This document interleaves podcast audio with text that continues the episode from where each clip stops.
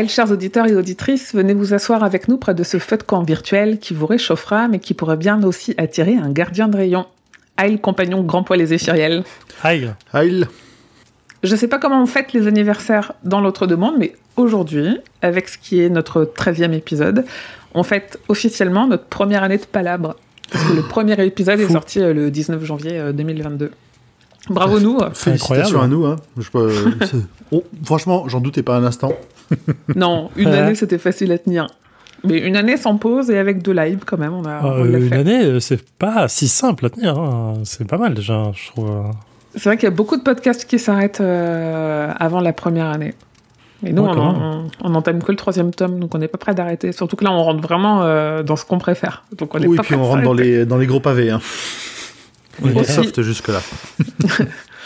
Celle-là, oui, on, monte un cran en densité. On verra bien à la fin de ce podcast combien de temps juste cet épisode dure. Parce que là, on attaque donc Terre perdue et on va pas lire euh, le chapitre 1 en entier comme on l'avait dit. On va lire l'argument et dans le chapitre 1, on va aller jusqu'au point 21 inclus. C'est pas parce qu'on a pris un an qu'on déroge euh, au conducteur euh, qu'on a d'habitude. On a deux commentaires parce que la dernière fois c'était un épisode live, donc c'est toujours euh, l'occasion aux gens de poser leurs questions en direct. Mais là on a quand même eu deux commentaires depuis. On a Ophanin sur Insta qui nous dit salut. J'ai quelque chose pour la 19e palabre qui me vient en lisant le Tractatus Logico Philosophicus du philosophe Wittgenstein. Je suis absolument pas sûr de cette prononciation, mais on dira que c'est comme ça. Il écrit Le monde est tout ce qui est le cas, alors KCAS, euh, et continue en disant Ce qui est le cas, le fait et l'existence d'états de choses. Je ne sais pas ce que ça donne en traduction anglaise, c'est écrit en allemand à l'origine, ni si King l'a étudié, mais le livre vise à déterminer ce qu'on peut exprimer ou non de nos pensées, si elles sont transposables à l'oral ou à l'écrit. Ça me semblait intéressant par rapport au cas, KA, qui est comme le vent insaisissable. Voilà, c'est un message à 4 heures du mat. All things serve the beam, au fanin. Écoute, tu nous l'avais partagé euh, en avance, j'ai essayé de comprendre, j'ai pas tout compris. Mais c'est quand même intéressant. Il y a, enfin, même dans la façon dont c'est exprimé, il y a quand même des petites ressemblances avec ce qu'on peut vivre dans les, euh, dans les aventures de la Tour Sombre. En fait, euh, enfin, en fait j'ai l'impression que le rapport qu'il fait, c'est juste le cas, cas, et ça me, ça me gêne parce que c'est la trad en fait qu'il faudrait regarder avant ça. Et ce qu'il dit, c'est la façon d'exprimer les choses, et c'est pas l'importance que le monde a sur nous et sur la façon dont on exprime les choses. Est-ce que le cas, c'est plus une force extérieure qui vient imposer un truc? Et là, j'ai pas l'impression qu'on est dans ce cas-là. C'est plus euh, la façon dont on imprime les choses dans le monde, si j'ai bien compris la phrase. Euh, moi, je suis déjà pas sûr de comprendre ce que veut dire le philosophe. Donc, euh, de là à le rapprocher au cas, cas il dit le monde est tout ce qui est le cas, donc euh, le monde est tout ce qui nous entoure, et ce qui est physique, palpable, c'est comme ça que je le traduis. L'existence d'état de choses pour toi, oui, c'est ça. C'est, ouais, euh, c'est l'existence. Et ce qui est existant, euh, du coup, parce qu'il d'après il traduit, donc la deuxième phrase c'est ce qui est le cas, le fait et l'existence dans le verbe être, existence d'état des choses. C'est effectivement ce qui est le cas, c'est ce qui est visible, existant et palpable. Donc je le traduis comme ça. Mais du coup, euh, je vois pas le rapport avec le cas qui est. Non. Bah, le, cas qui est une espèce de prophétie te parle d'un quelque part d'un état de fait, d'un état qui va qui, qui, existe, qui va exister. Donc il te parle de quelque chose qui, qui, va arriver. C'est là où je fais le rapprochement, euh, le côté un peu justement ah, prophétie autoréalisatrice du, euh, du, du, cas. C'est vrai, c'est pas mal. en vrai, il faudrait voir la, la trad, la trad, la trad anglaise. Ce serait le plus intéressant en fait. Parce ouais, on, pourrait voir euh, ce que ça dit en, franc, en anglais. Euh,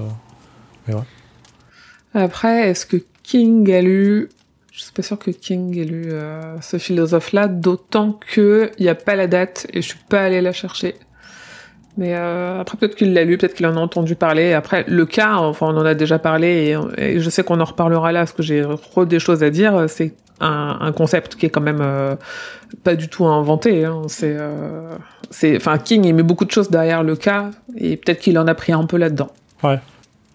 Euh, c'est un Ludwig Wittgenstein, c'est un philosophe autrichien qui est né fin du 19e et qui est mort milieu du 20e. Voilà. Pour les dates. Enfin, pour les dates de publication qui, donc, du coup, sont avant ça. Quoi. Ouais. Donc, qui pourrait coller. Et on avait Sankukai sur YouTube, et je sais grand poil que tu lui as répondu, qui nous disait Pensez-vous que le Shining soit lié au taux de midochlorien? Et moi, je suis pas allé chercher ce que c'était midochlorien. Ah, les midichloriens, c'est le, c'est une explication de la force qui a été inventée dans la deuxième trilogie Star Wars pour dire qu'un ah individu qui a la oh. force, il a beaucoup de midichloriens. Donc c'était naze. Euh, c'était marrant. c'est un bon titre, moi Et donc j'ai dû répondre non. Ok. Donc la deuxième trilogie, c'est la prélogie, c'est ça? Ouais, c'est ça, la prélogie, ouais. Ok. Ah, j'ai au moins cette ref-là. je les ai vus, j'ai juste pas retenu. voilà, s'il y a une chose à pas retenir, c'était bien ça, je pense. Clairement. Moi, j'ai beaucoup aimé Jar Jar Binks. Et venez me chercher là-dessus, je m'en fiche. Non, non, ça, me, il me dérange pas. Ça a toujours été, il y a toujours eu des personnages comiques dans les Star Wars. Alors, que ce soit Jar Jar ou les droïdes dans les premiers, c'est toujours un peu le même principe. Bah ouais, et pour moi, en fait, il permet aux personnes comme moi qui adhèrent un peu moins à l'univers d'adhérer à autre chose dans cet univers-là, tu vois. Mm. Donc c'est, euh, il en faut pour tout le monde. Est-ce que quelqu'un, oui, Isaac, je crois que tu as préparé un résumé du tome précédent, qui est le tome 2, qui s'appelle Les Trois Cartes. Résumé en 12 lignes environ. Bravo. Je pas compté, je pas compté. Même pas 19. Vas-y, compte et ça fait 19. 1, 2, 3, 4, 5, 6, 7, 8... 12, pile poil. je suis trop fort. je suis ça à la va-vite.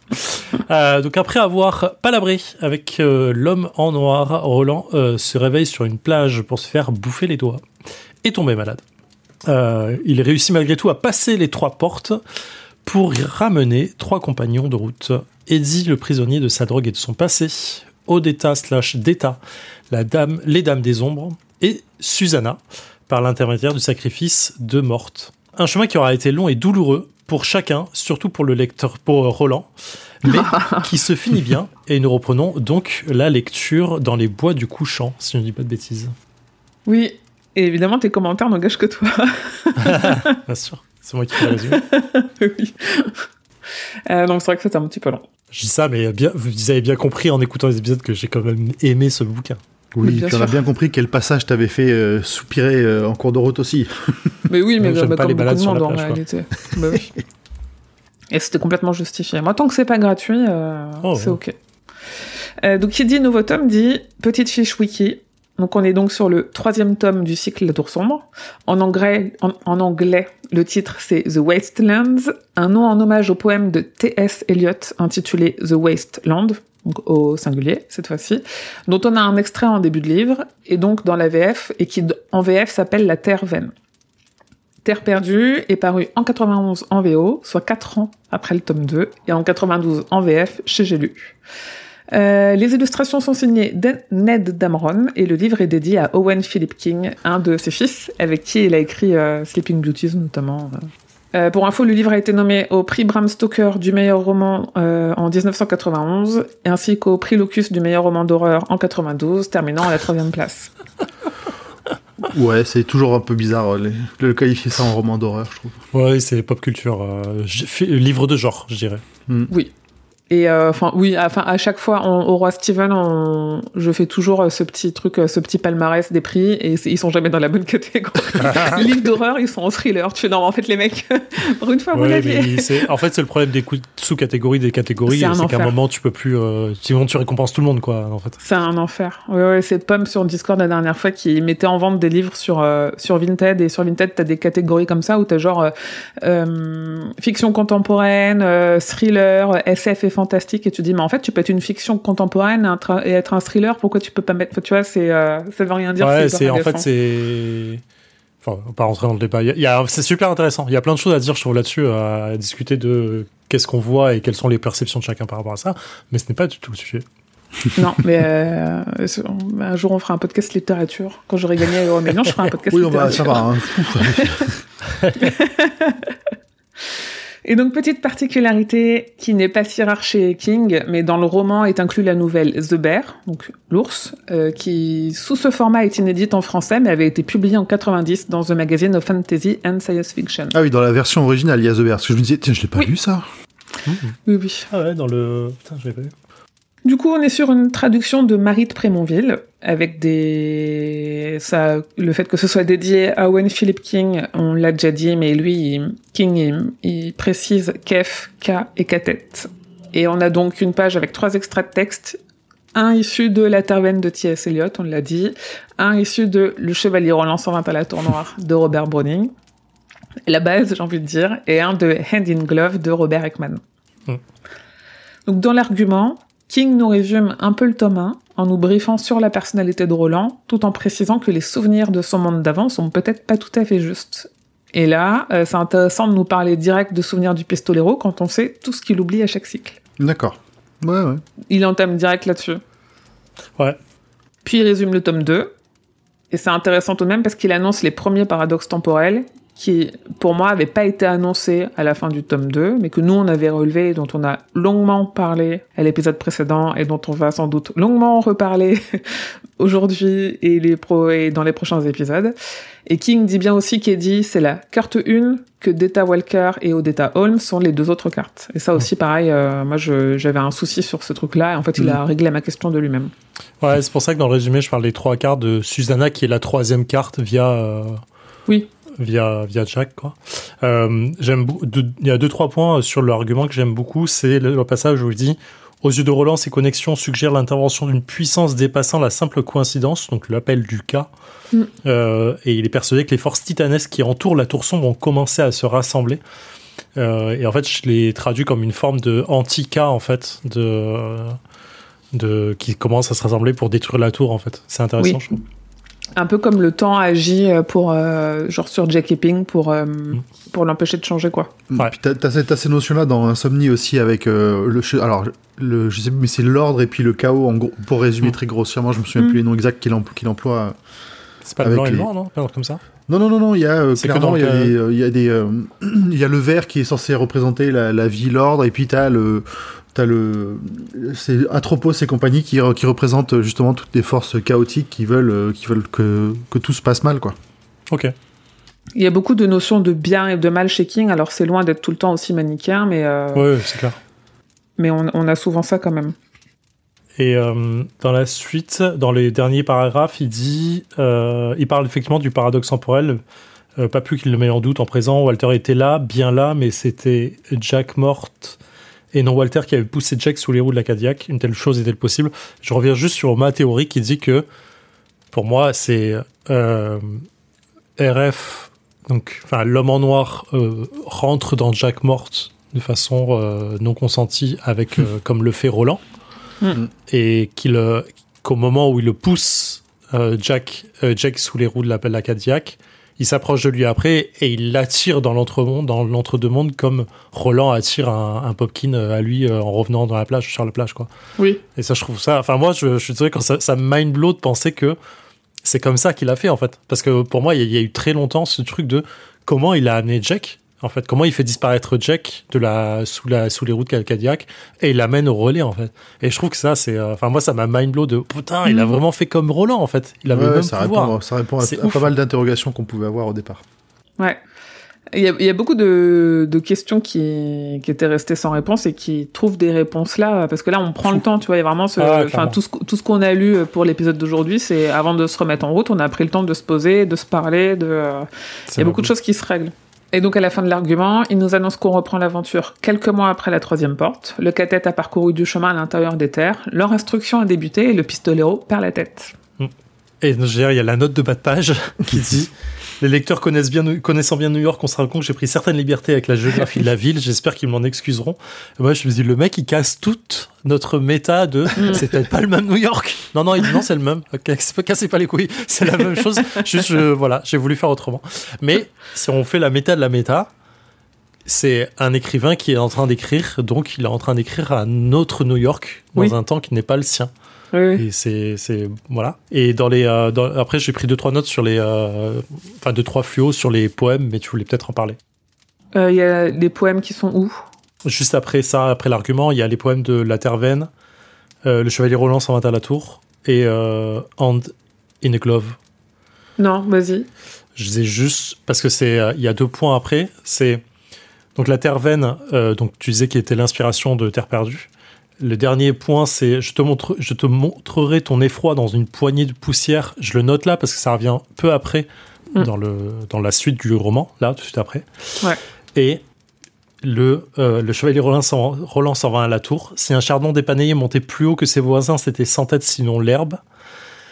Euh, sinon, pardon, sinon l'herbe l'envirait, qui a vu pu trouer déchirer, la patience rude et sombre aussi meurtrie pour perdre tout espoir de verdir, seule une brute dut la broyer ainsi euh, avec un cœur de brute. Et je parle du chardon parce que quand on tourne la page, on a mm. le 19 Rédemption. Et quand mm. on retourne la page, on a Livre 1 Jack l'effroi dans une poignée de poussière. Mm. je disais que ça remplit juste après. On reprend, ouais. Et on a l'image, euh, le dessin de, euh, d'un, pistolet avec une balle. Et on a le chardon en dessin qui est déflétri et qui est mourant. Et donc voilà, c'est juste le rapport de la tour, le chardon, la rose le, qui est mourante, et voilà. Oui, il est dépenaillé, il est sans tête, comme dans le poème de Robert Browning. Parce qu'il l'a poussé plus haut que les autres. Ouais. Et le sous-entendu de la tour qui, si elle pousse plus haut que les si elle est plus grande que les autres, euh, elle va susciter des jalousies.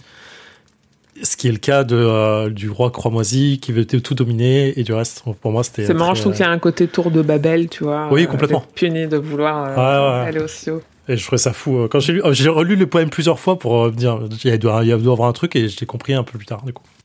Ce qui nous amène donc au chapitre 1 de ce livre 1 qui s'appelle L'ours et l'os. Ce n'est pas 200 munitions que Roland a ramenées, mais plus de 300. Pour autant, abondance ne veut pas dire gâchis. Susanna et Eddie ont d'abord appris à tirer sans tirer. Roland a pu corriger leur visée juste en les regardant braquer l'arme sur une cible.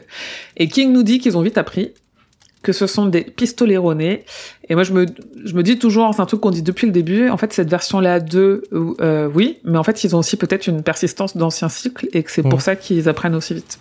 Oui, ce que j'avais renoté, ouais. Parce que, enfin, c'est pas possible, enfin, si, j'imagine que c'est peut-être possible d'apprendre à tirer sans tirer, mais qu'il soit aussi bon comme euh, Susanna, on va le voir, elle est aussi bonne euh, en tirant pour la deuxième fois de sa vie, c'est euh, assez inédit, quoi. Après, le cas a pas pioché ces cartes-là au hasard non plus. Oui, tu peux, avoir des tu peux imaginer qu'ils ont des prédispositions justement parce qu'ils ont été choisis pour, pour tenir ce rôle aussi. Ouais. Quoi qu'il arrive, il y a des gens qui sont très bons au tir, enfin pour plein de choses de base, c'est inné, mais le travail fait le travail aussi, quoi. Ouais. La vie est belle au camp maintenant que tout le monde va bien. La mission du moment, c'est apprendre à atteindre sa cible à tous les coups, apprendre à tuer. Ils mmh. se sont basés dans une clairière luxuriante où Roland a trouvé des traces de peuples primitifs qui ont vécu là. Dans le ciel bleu, les corbeaux s'agitent comme à l'approche d'une tempête, mais Roland ne sent rien venir. Roland apprend à Susanna à tirer. Il a l'air heureux. Il a plus souri en cinq semaines qu'en cinq ans. Il s'est fait une raison à ne plus tirer de la main droite. Susanna a hérité de cette arme et d'un ceinturon fait maison. Euh, deux points. Il, a, il fait encore la référence à l'épreuve des pistoleros. En disant que euh, vous serez des pistoleros qu'en passant l'épreuve, mais euh, finalement, si telles, épreuves étaient nécessaires, vous les avez déjà passées. Et je le note là parce qu'il va redire, on va redire après des choses après de l'épreuve. Et en fait, j'ai l'impression que c'est une boucle sans fin tant qu'il part pas vraiment pour la quête, entre guillemets. Je dis ça parce que je parle de la fin. Oui, d'autant qu'on avait vu au livre précédent qu'à la fin, il est considéré comme des pistoleros. Ouais. Mais en fait, non. Et en fait, c'est marrant ce petit deux. Mm. Peut-être t'as l'impression d'avoir un gars qui veut pas lâcher euh, le titre en disant Bah, en fait, vous l'êtes. Bah, si, mais non, en fait, vous l'êtes pas. Bah, si. J'avais dit euh, que, mais bon, ça suffit pas. en fait, j'ai envie d'être seul. Et en fait, euh, nouvelle règle. c'est un peu ça, ouais. Je pense que Roland, il en a tellement chié pour euh, être pistolero qu'il euh, a aussi envie que ça se paye et être sûr que ça se paye bien, quoi, dans l'idée. Ça se mérite. Euh. Et les corbeaux qui survolent la forêt et du reste, et Roland qui prête pas attention à ses sens et à son intuition, ça m'a rendu ouf. Il se laisse distraire. Ouais. Comme il s'est laissé distraire par l'amour, il ressent de l'amour pour cette personne-là et il se laisse un peu distraire, quoi. Ah, Suzanne. Pardon? Suzanne, Susanna, voilà. On dira ce qu'on voudra. Roland ne laisse pas transparaître la pression qu'il ressent à l'idée qu'elle, manque sa cible. Il a besoin qu'elle soit forte. Alors il lui fait réciter sa leçon. Qui a envie de réciter la leçon du pistolet Ah, j'ai des fils de ouf. Je, je l'ai lu cette leçon là, dans le premier chapitre. En ah. vas-y. Euh, je ne vise pas avec ma main. Euh, celle, celle, parce que c'est. Euh, bah oui. c'est pas grave. Ce qui n'existe pas en VO, j'imagine. du coup, non. en VO, c'est ah, The Non, ça peut, hein, parce que c'est The One. Ça dépend comment ils le traduisent. Ça dépend s'ils font he ou, ou, euh, aims with his hand ou alors si c'est euh, the one. Ah oui, oui, puis ça serait his hand ou her hand de toute façon. Donc, ah, attends. Vas-y, chope la version anglaise. C'est sûr. I do not aim with my hand. She who aims with her mm. hand has forgotten the face of the father. Donc effectivement, elle traduit le, le truc. Mon anglais est pour, enfin mon accent est, dégueulasse, donc je vais pas vous euh, faire. On s'en fiche. Euh, je vise avec mon œil. Je ne tire pas avec ma main. Celle qui tire avec sa main a oublié le visage de son père. Je tire avec mon esprit. Je ne tue pas avec mon arme. Là, j'ai la phase où elle dit De toute façon, je ne tue personne ici parce qu'il y a des cailloux en face. Et ça, je trouve ça trop cool. Je dis Ah, elle est trop cool. Et je tue avec mon cœur, c'est la vraie. Elle a le mordant d'état. Hein. Et c'est juste après ça qu'on apprend que, euh, que Roland, il est quand même content de ses, de ses leçons et qu'il apprécie, euh, qu'il apprécie enseigner, qu'il pourrait être un, il aurait pu être un futur corte si tout s'était bien passé. Ouais, il se surprend à aimer ça en plus. C'est devenu un corte, attention. Oui, voilà, oui. Ce qu'il enseigne. En plus, il fait les mêmes petites leçons, et les, mêmes petites, les mêmes petites tapes, la même saloperie, euh, petite cruauté à chaque fois qu'il se, qu se plante, euh, mais qui sont Il le faisait déjà avec Eddie, hein, au tome précédent, de laisser Eddie passer aussi près de la mort quand mm. Deta rampe jusqu'à lui, c'est du pur corte. Ah il peut mourir sur ce coup de pistolet. Bon, c'est le cas. ok. Donc à nouveau, mention des corbeaux agités, comme s'ils avaient dû fuir quelque chose, se dit Roland, mais il doit se concentrer sur la leçon de son apprenti. Elle ne tire pas sur des cailloux, elle tire sur ses anciens agresseurs, que ça a été elle, Susanna Dean, ou une ancienne elle, Deta Walker. Avec grâce et vivacité, Susanna touche ses cibles, six cailloux, alors on apprend à quel point cette carte est redoutable entre les mains du pistolero. J'ai, franchement, j'ai eu des feels de ouf, enfin des frissons de, de, de ma boule en le euh, maintenant, récite ta leçon, Susanna Dean, et sois sincère. Rien que je dis là, j'ai des fils. C'est incroyable. Il y a un truc qui se passe et le, euh, je tue avec mon cœur. Et alors, tue-les, tue-les au nom de ton père. C'est vraiment, putain, c'est incroyable. J'étais en mode, allez, vas-y. C'est des cailloux, on s'en bat les couilles. Tue les cailloux. ah, oui, mais il a réussi à la blesser, Susanna, en faisant rejaillir euh, des vieux souvenirs d'agression. Ouais. Et il s'en excuse pas, parce qu'elle avait besoin de la rage qui est, qui est ressortie en elle. Bah, c'est cathartique aussi, cette, euh, cette situation pour elle, hein. complètement. Ouais. Elle a encore beaucoup de choses à régler. Hein. Euh. C'est marrant parce qu'il va chercher les cailloux après en disant Bah, regarde, tu les as tous, tous touchés. Et elle a dit Non, le dernier, je l'ai loupé. Il fait Non, tu, as, tu n'as fait que l'effleurer. J'aime bien la façon, c'est très négatif la façon de dire. Il dit non, tu l'as, tu l'as touché. Il a été effleuré, mais il a été touché. Il aurait pu être, euh, euh je vais pas dire euh, positif, mais euh, presque consensuel en fait, en disant tu l'as touché. Il est effleuré effectivement, mais tu l'as touché quand même.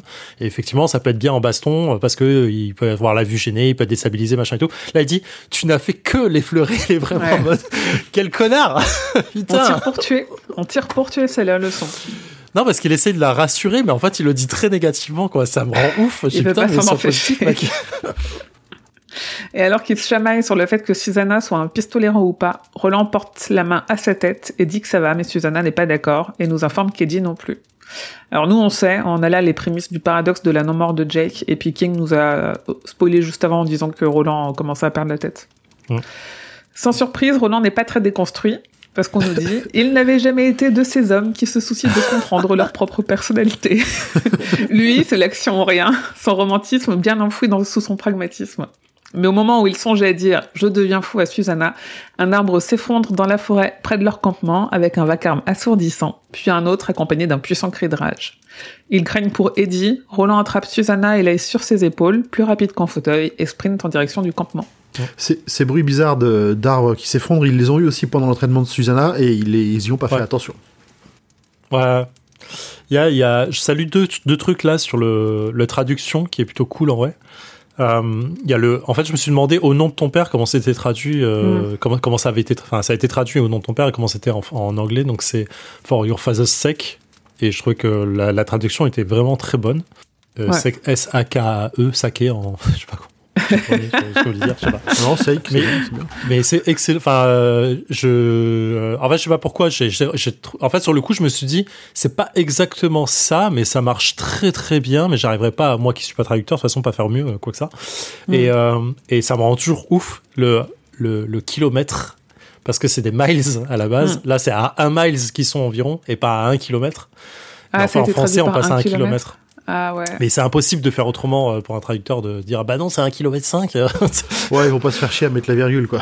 bien sûr bien sûr mais ça change en fait moi ça me change enfin je suis pas je suis un peu plus matheux j'ai l'impression mais à chaque fois ça change ma perception du temps euh, quand je dis ça parce que là je me dis oh ils sont à un kilomètre euh, vas-y en 6 minutes c'est claqué quoi Ouais, tu vois genre ouais. ils courent et c'est tranquille bon avec en portant Suzanne peut-être euh, 7 ou 8 mais je me dis non un kilomètre 5 c'est vachement loin en fait c'est beaucoup plus beaucoup loin. plus loin Et C'est la coup, moitié de euh, plus, ouais. ça- c'est débile ça change rien à l'histoire mais ça me ça me ça me, toujours, ça me choque. Je me dis, qu'est-ce qu'il foutait à un miles du camp en train de tirer? C'est un peu Tu peux loin. être à 500 mètres, ça marche très bien, quoi, tu vois. Ouais. Sur, euh, en vrai, euh, c'est du détail oui et non, parce que quand t'es au cœur de l'action, 500 mètres sur euh, Eddie qui se fait attaquer par un ours géant, ça, ça peut tout changer. Bien sûr. c'est long, 500 mètres. En fait, j'imagine- l'action en direct où t'as le narrateur qui dit, entre guillemets, qui donne l'action en disant, ah, c'est un kilomètre, et Roland qui se dit, oh, ça va, c'est fait. Ah, c'est vachement plus long. Ah oui, c'est un mile, j'ai mal traduit. Oh merde, déjà, on a, per- on a perdu Eddie. Oui. Donc les vestiges que Roland a trouvés, ce sont en fait ceux du vieux peuple, avec des majuscules, qui a vécu ici dans les bois du couchant, avec des majuscules aussi. Et là se trouve devant eux un immense ours. Roland dit que l'ours est apparu ici quand les grands ormes n'étaient que des petits arbustes. Il a surgi des marches inconnues du hors-monde, euh, je cite. Et moi, ça m'a fait penser à Conte de fées, cette histoire de surgir, de- enfin, tu vois, des, des trucs qui surgissent euh, de Ah, hors du monde euh, par des escaliers. C'est, ça m'a fait penser à ça. Ouais, il y a un peu ça. Et puis euh, le- la référence au bois du couchant, tout ça, ça m'a fait penser à, bah, à la clé des vents. Et je me suis, me, me suis demandé, j'ai pas eu le temps d'aller vérifier, Mhm. si dans les yeux du dragon, ils en parlaient pas aussi de tout ça. Des bois du couchant et Ouais. des, du vieux peuple et tout. Ah, euh, je l'ai lu, enfin récemment, pour un an. Euh, je me souviens pas qu'il parle du bois du couchant ou du, du peuple ancien, mais euh, la longue génération, en fait, la, la génération dans le sens géra- générationnel, euh, est assez ancienne. Donc du coup, euh, je sais pas si, euh, je sais pas. Mais le, le, le RF euh, Robin Furst, pardon, elle avait dit que euh, c'était pas le même monde. Que euh, le, les deux, les deux dragons ne se passaient pas dans l'entre-deux-mondes. Ils avaient le Oui. même nom, mais que en c'était fait, pas des descendants et que c'était complètement autre chose. Robin First, elle a influencé toute l'écriture de la Tour Sombre. C'est encore RF. Elle a guidé. Ouais, je te jure. C'est l'oreille qui, c'est la voix qui murmure à l'oreille Mais de oui, King. elle a murmuré à l'oreille du King, et puis euh, c'est Ça. c'est la- Le jour où qui nous fait un bouquin sur quelqu'un avec a influencé mon écriture, euh, on pète tous un câble, je crois. Euh, mais l'ours a décimé le peuple qui semble l'avoir attaqué en premier. On comprend qu'il est malin, il sait cibler qui il attaque et méprise les hommes. Mais le peuple a cessé de l'attaquer après s'être dit que c'était Myr, ce qui signifie le monde en dessous du monde, un démon incarné ou l'ombre d'un dieu. Sachant que en russe, Myr, ça signifie à la fois monde et paix. Donc Myr qui s'effondre, comme le monde de Roland et euh, la, la paix qui y régnait. Euh, ouais. Je sais ça parce que le, le monde en dessous du monde, on en reparle dans le passage 8, j'ai noté un truc dessus. Ok. Et, euh, et en fait, c'est incroyable la violence. je trouve qu'en un passage, la violence et la haine de l'ours et, et, et son intelligence, euh, sa, son intelligence mauvaise dans le sens euh, euh, même pas bestial, c'est vraiment euh, Non, c'est cruel. acariate quoi. Tu vois, c'est Ouais. vraiment incroyable. Et je me demandais à quel point les expériences des anciens sur l'ours Mhm. avait changé sa personnalité au point de le rendre. Euh, Est-ce que c'est pas sa douleur permanente qui l'a rendu haineux à ce point-là en fait? Je sais pas. Mais le, je trouve que le truc il est incroyable. Ce, euh, quant au guerrier, il est méprisé euh, et, il était d'autant plus humilié sur. euh, enfin, le gars, l'ours va attaquer les femmes, les enfants, quoi. Tu vois, toutes les choses dont, on ne devrait jamais se permettre pendant tant de guerre, quoi. Tu vois, c'est vraiment ce qu'il fait, quoi. Et euh, c'est assez, assez crado. On est, on est en quelle année quand il écrit ça, King? Début des années 90 parce qu'il est sorti en 92. Ouais. Donc euh, J'allais dire Mirk, du coup, comme c'est russe, il y a un côté peut-être euh, guerre, guerre, euh, guerre froide, quoi que ça, mais je pense pas, je sais pas. on, on sait d'où vient l'aspiration de cet ours-là. J'y reviens un peu plus tard quand on a son nom. Euh, moi, je l'ai pas trouvé haineux parce que euh, on nous a bien expliqué que, euh, en fait, il commence à détester les hommes parce que c'est les hommes qui commencent à l'attaquer. Et moi, j'y ai vu vraiment euh, ce truc de, euh, c'est facile. euh, moi, je suis végétarienne et euh, si je pouvais aller manifester tous les week-ends contre les os, je le ferais. Donc forcément, je, je, je prends ça peut-être avec un biais différent. Moi, j'ai Ouais. vraiment vu juste un, un animal qui, un, a été exploité parce que euh, on le sait plus tard, mais c'est North Central Positronics qui en a fait ce qu'il en- ce qu'il est. Et vu que c'est un cyborg, c'est en fait c'est un animal qui est transformé, qui est exploité, qui est euh, qui a été soumis aux humains et qui a été posé là pour garder un, un rayon et qui est resoumis à des humains qui le re-attaquent. Je me dis, mais hmm. évidemment, en fait, défends-toi, tu vois, déglinguer, on s'en fout, il n'y a pas de femmes et enfants, euh, ça reste aussi un animal sauvage, tu vois, et c'est comme si tu disais, ben il y a un ours dans le zoo qui s'est échappé de la cage dans laquelle il est enfermé depuis 15 ans, il va pas faire attention à pas attaquer les femmes et les enfants, il va juste attaquer tout le monde, euh, tu hmm. vois. Moi, je l'ai vu un peu comme ça, mais j'ai un biais. Alors que pour le, enfin, je, pour moi, c'est plutôt, il a été créé de toutes pièces par Nord Central Positronic. Hein, c'est pas, c'est pas vraiment euh, un, un ours qu'ils ont modifié. Euh, hmm. C'est un ours à la base, hein, c'est un android, hein, c'est bah pas un robot. C'est un cyborg. Oui, c'est tout à fait, tout à fait. Hein. En fait, euh, il y a le truc du, je comprends, la protection de territoire qui est importante pour lui, et ça j'entends. Je sais pas à quel point c'est pas lui qui protège le territoire pour ses maîtres et donc, du mm. coup, c'est pas un, aspect euh, euh, très naturel du truc. Euh, et, c'est l'intelligence. En, fait, c'est ce que, ce que je dépeins à travers son intelligence de j'attaque les femmes, les enfants plutôt que les guerriers. Pour les humilier, pour les détruire, c'est vraiment ce côté. c'est très humain en fait, comme comme Chaînon en fait. C'est pour ça que ça me rend bizarrement triste en fait. Ouais. Oui, parce qu'on nous dit qu'il est très intelligent, qu'il sait très bien ce qu'il fait. Et il est relié à la forêt, euh, il sait exactement ce qui se passe. Euh, donc, tu vois, il y a vraiment ce côté euh, gardien qui fait très. Le, terme à la base, il fait très, très sage. Gardien, tu protecteur, mmh, très. Mmh, mmh. t'as envie de, as envie de l'aimer entre guillemets, et en fait, en lisant ça, c'est ultra violent, je trouve, sur le fait de dire, bah en fait, il est, c'est plus un vengeur en fait. Bah, il est enfin, au fur et à mesure, il a été corrompu. Tout ça, tout ça l'a rendu, l'a rendu fou. C'est ça aussi qui fait que.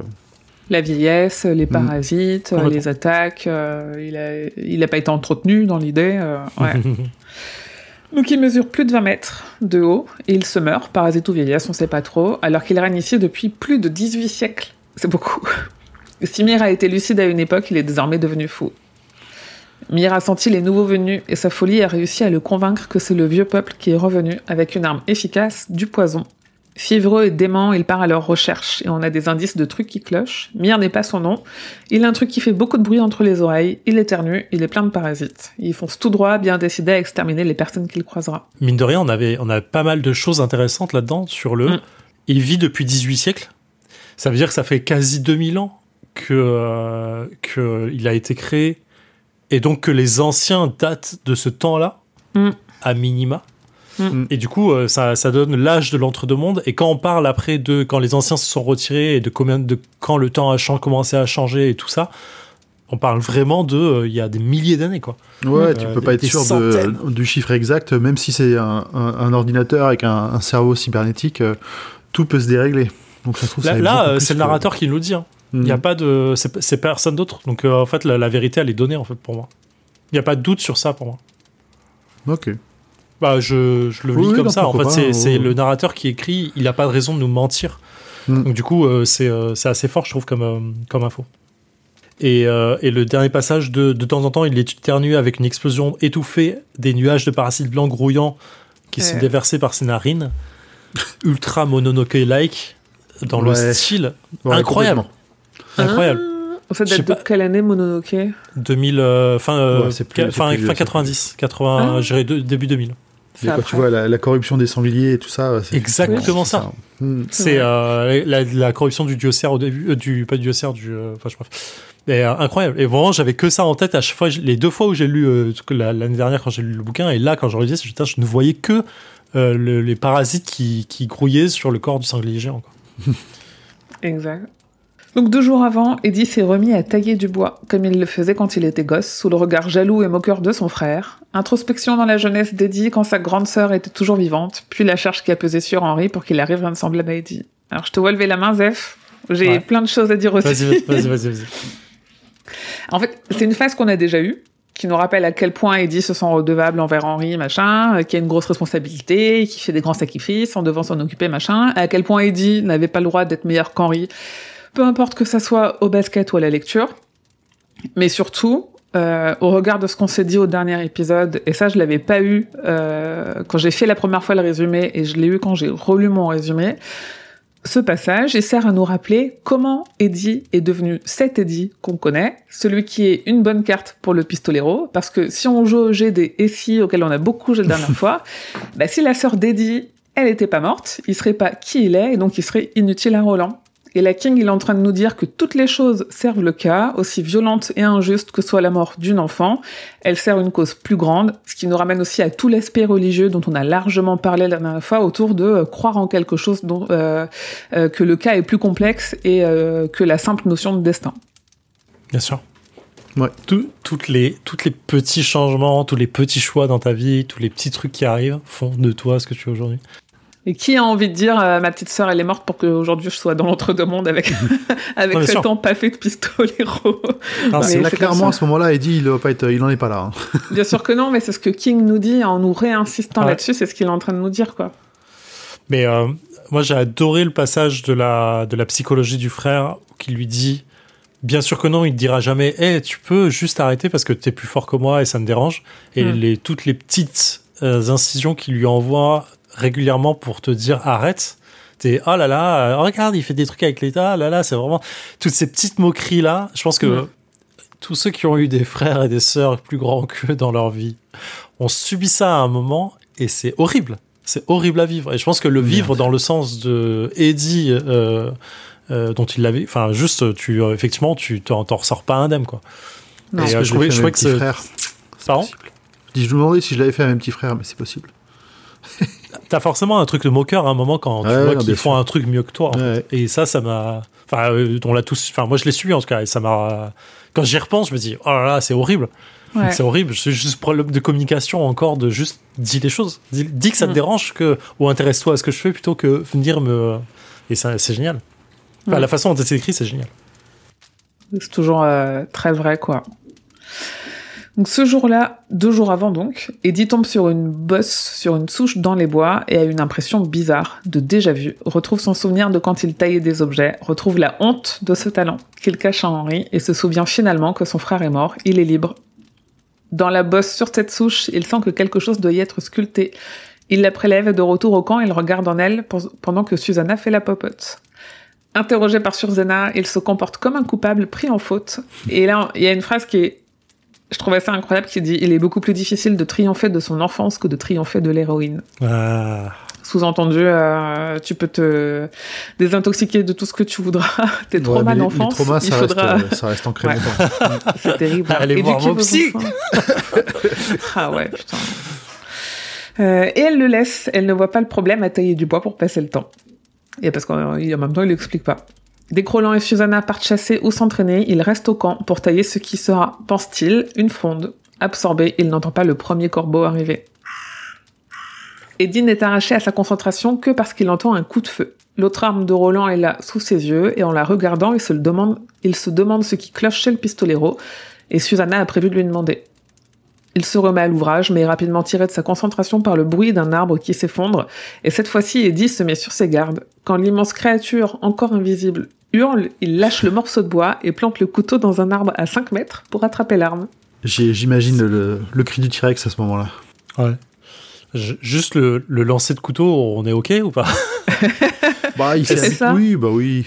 Est-ce que quelqu'un a déjà bah essayé de lancer un couteau pour le planter C'est super dur pour qu'il atterrisse la plante en avant. Bien sûr. Et à 5 mètres. C'est marrant ce réflexe de lancer le couteau pour le planter dans un arbre. Ouais, ça sert à rien. C'est juste, mais c'est juste pour nous montrer les réflexes d'Eddie, je pense, et sa maîtrise qu'il a acquise de. Oui, bien sûr. Et du coup, est-ce que dans la VO c'est 5 pieds et c'est en fait c'est beaucoup plus près parce que c'est pas C'est 2 cm. Oh merde. du coup, ça serait beaucoup plus loin, mais vous faites poser la question, bougez pas. Passage 5. Ah, je sais pas si c'est passage 5. Du coup, si c'est 5 pieds, c'est plus de 5 mètres. Un pied, c'est quoi? C'est 33 cm. en fait, il tend le bras, il le plante dans le cou. ah ouais, pas si fort un pistolet en C'est moins impressionnant d'un coup. Conversion pied-mètre, on va chercher en même temps. Non, c'est pas là. Un pied, ouais, c'est 30 euh, cm. Donc, euh, ouais, si c'est 5 pieds, euh, c'est pas loin. Hein. Si c'est 5 pieds, c'est 1 mètre et demi, oui. Ça, même moi, je dois y arriver. Je pense que j'en suis capable. One eternity later. True, euh, 315. 315. 315 C'est 45 315, c'est quoi? C'est 300, 3, 30 Non, 1 mètre. 3,15 pieds. Ah non, oui Ah, attends, une 315, oui, c'est ça, 15... 15 15, euh, 15 pieds. Putain, j'ai 4 mètres et demi. Ouais. Ok, donc si ça va. Ils ont fait la conversion. je vous ai traumatisé avec ça du coup. ah bon, on va se poser des questions. Hein. Donc la créature est rapide, trop tard pour fuir, elle arrive vers lui et depuis le bout de la clairière, le voit. Eddie décide de grimper à un arbre, ce qui ne le met pas à l'abri vu la taille de l'ours. Ce qu'il sauve, c'est la crise d'éternuement de l'ours. La crise passée, il fonce sur Eddie et commence à attaquer l'arbre sur lequel il s'est perché. Il lui éternue dessus et Eddie se retrouve couvert de morve, pleine de larves. Ah, C'est dégueulasse. Et puis franchement, ça se demandait si c'est pas contagieux ce truc-là. Ouais. Je déteste les larves, les asticots, les... tous ces trucs-là. C'est un enfer. Il continue son ascension malgré tout et de là, il voit une antenne radar qui tourne sur elle-même, plantée entre les oreilles de l'ours. L'ours est trop petit pour atteindre Eddie, à 5 mètres au-dessus de lui, alors il secoue le sapin. Ça veut, oui, ça veut dire qu'il est. 5 mètres. Ben ouais. Il est énorme. Mais à ce moment-là, j'ai quand même imaginé Balou plus qu'un truc méchant, donc euh, ça m'a gâché l'image. Il en faut vraiment très peu. Chardic Balou. Euh, 25 mètres, environ 6 étages. Normal. Moi, je suis au quatrième, je monte pas aussi haut sur un arbre. Jamais de ma vie, je fais ça, je pense. Bah ouais, en même temps, c'est un ours de 20 mètres qui te poursuit peut-être. Mais c'est marrant, euh, je crois, ah, je n'ai pas vérifié, mais je crois qu'aux États-Unis, ils disent si vous croisez un ours dans la forêt, ne grimpez pas aux arbres. Il y a un, truc de. Euh, tu peux, tu peux pas. Ouais, un ours, ça grimpe. Ouais, l'ours ça grimpe, ça court super vite, il faut pas le distancer. En fait, il faut faire le mort, tu sais. Mm. Mais euh, enfin, ça, ça, dépend des ours. ça, ça dépend entre l'ours noir et l'ours brun. L'ours brun, il faut crier dessus, l'ours noir, faut faire le mort, ou l'inverse. Donc, euh, mais en tout cas, ne grimpez pas aux arbres, quoi. Et je trouvais ça marrant qu'Eddie le fasse en disant bon bah j'ai grimpé. Plutôt que courir en direction du pistolero qui n'est que à un mile, tu vois. un kilomètre en, en, français. En plus, il irait plus vite euh, en courant dans, le, dans la version française du, livre. Donc, euh. Imagine le mec qui commence à courir en disant Souvent, je suis en VF, je suis avec 4 km, ça marche. Il y a une méta à faire là-dessus. Franchement, s'il y a quelqu'un qui crée un livre, cette blague, elle est trop bien. Euh, j'ai bien aimé la référence au Je suis le maître du monde, mais j'ai que la rêve de Titanic en tête, donc je pense que ça doit exister d'avant. C'était pas ça, à mon avis. Hein. Ouais, que je l'ai pas relevé. C'était pas Titanic. Non, non, c'est pas la ref, mais euh, je sais pas d'où ça vient. C'est marrant. Ouais, je l'ai même pas relevé. Après, euh, en fait, euh, quand t'as 25 mètres de haut, t'as peut-être un peu l'impression d'être le maître du monde, parce que je pense que c'est la première fois qu'il voit l'entre-deux mondes d'aussi haut. Clairement. Je sais pas ce qu'il dit en VO. et j'aime bien le Mexican, Mexican standoff. On n'a pas ça à la mexicaine. je trouve ça. Enfin, c'est toujours la petite blague, dit, tu vois. Et. ah non, en anglais, c'est Top of the World, ma. Ouais. Donc rien à voir. Ok. Mauvaise strade. Donc de l'autre bout de la clairière, Roland et Susanna voient Eddie se faire secouer, pas loin de tomber. Le pistolero a du mal à se concentrer pour trouver une solution. Il a l'impression d'être deux hommes, chacun avec son stock de souvenirs. Un affirmant qu'un garçon se nommait Jake et l'autre affirmant que le garçon n'existe pas. Je lui dis, c'est pas le moment. c'est pas le moment, Roland, concentre-toi. a priori, le, stress, ça accentue, ça aggrave complètement les choses pour lui. Hein. Vu, vu leur vie, la vie qu'il mène, ça va pas les aider. Non. Et entre deux voix internes, Roland réalise que l'ours face à lui, c'est un des douze gardiens du rayon. La véritable épreuve de Susanna se présente alors à elle. Elle doit faire se retourner l'ours géant en lui tirant dans les fesses et tirer sur l'antenne qu'il a sur le crâne. Donc il y a une épreuve. Finalement, il y a une épreuve. Il se dit, il se dit, ah bah tu vois, allez, non, en fait, t'es pas pistolero, tiens, voilà ton épreuve. Soit ça, soit on meurt, bah voilà, c'est une épreuve. Allez, c'est ta véritable épreuve. Moi, je peux pas. Voilà, je suis en train, je suis en train de péter les plombs. Mais c'est surtout ça qui est marrant, en fait. L'ours se retourne et charge. Malgré ses doutes et sa peur, Susanna, récite sa leçon avec sincérité et elle tire. Je tue avec mon cœur, fils de pute Ne la touche pas, sale pute qui a, qui a entendu replay euh, en, lisant ça? Moi, je l'ai entendu oui, j'avoue. Ah, il y a une 2 pour la référence. J'ai, j'ai, j'ai, je le laisse. Ah, c'est bien, c'est bien. j'essaie de rattraper, j'ai toujours pas regardé Cube, mais j'essaie de rattraper. ah, putain. je l'ai noté. La balle de Susanna fait mouche et ne comptez pas sur moi pour détailler l'agonie de l'ours. Euh, pardon, je reviens sur la fin du chapitre 7. Tant que tu reviens pas sur l'agonie de l'ours, moi ça me Non, ça va. Mais euh, ah, juste pour lire le passage, histoire de checker le bingo.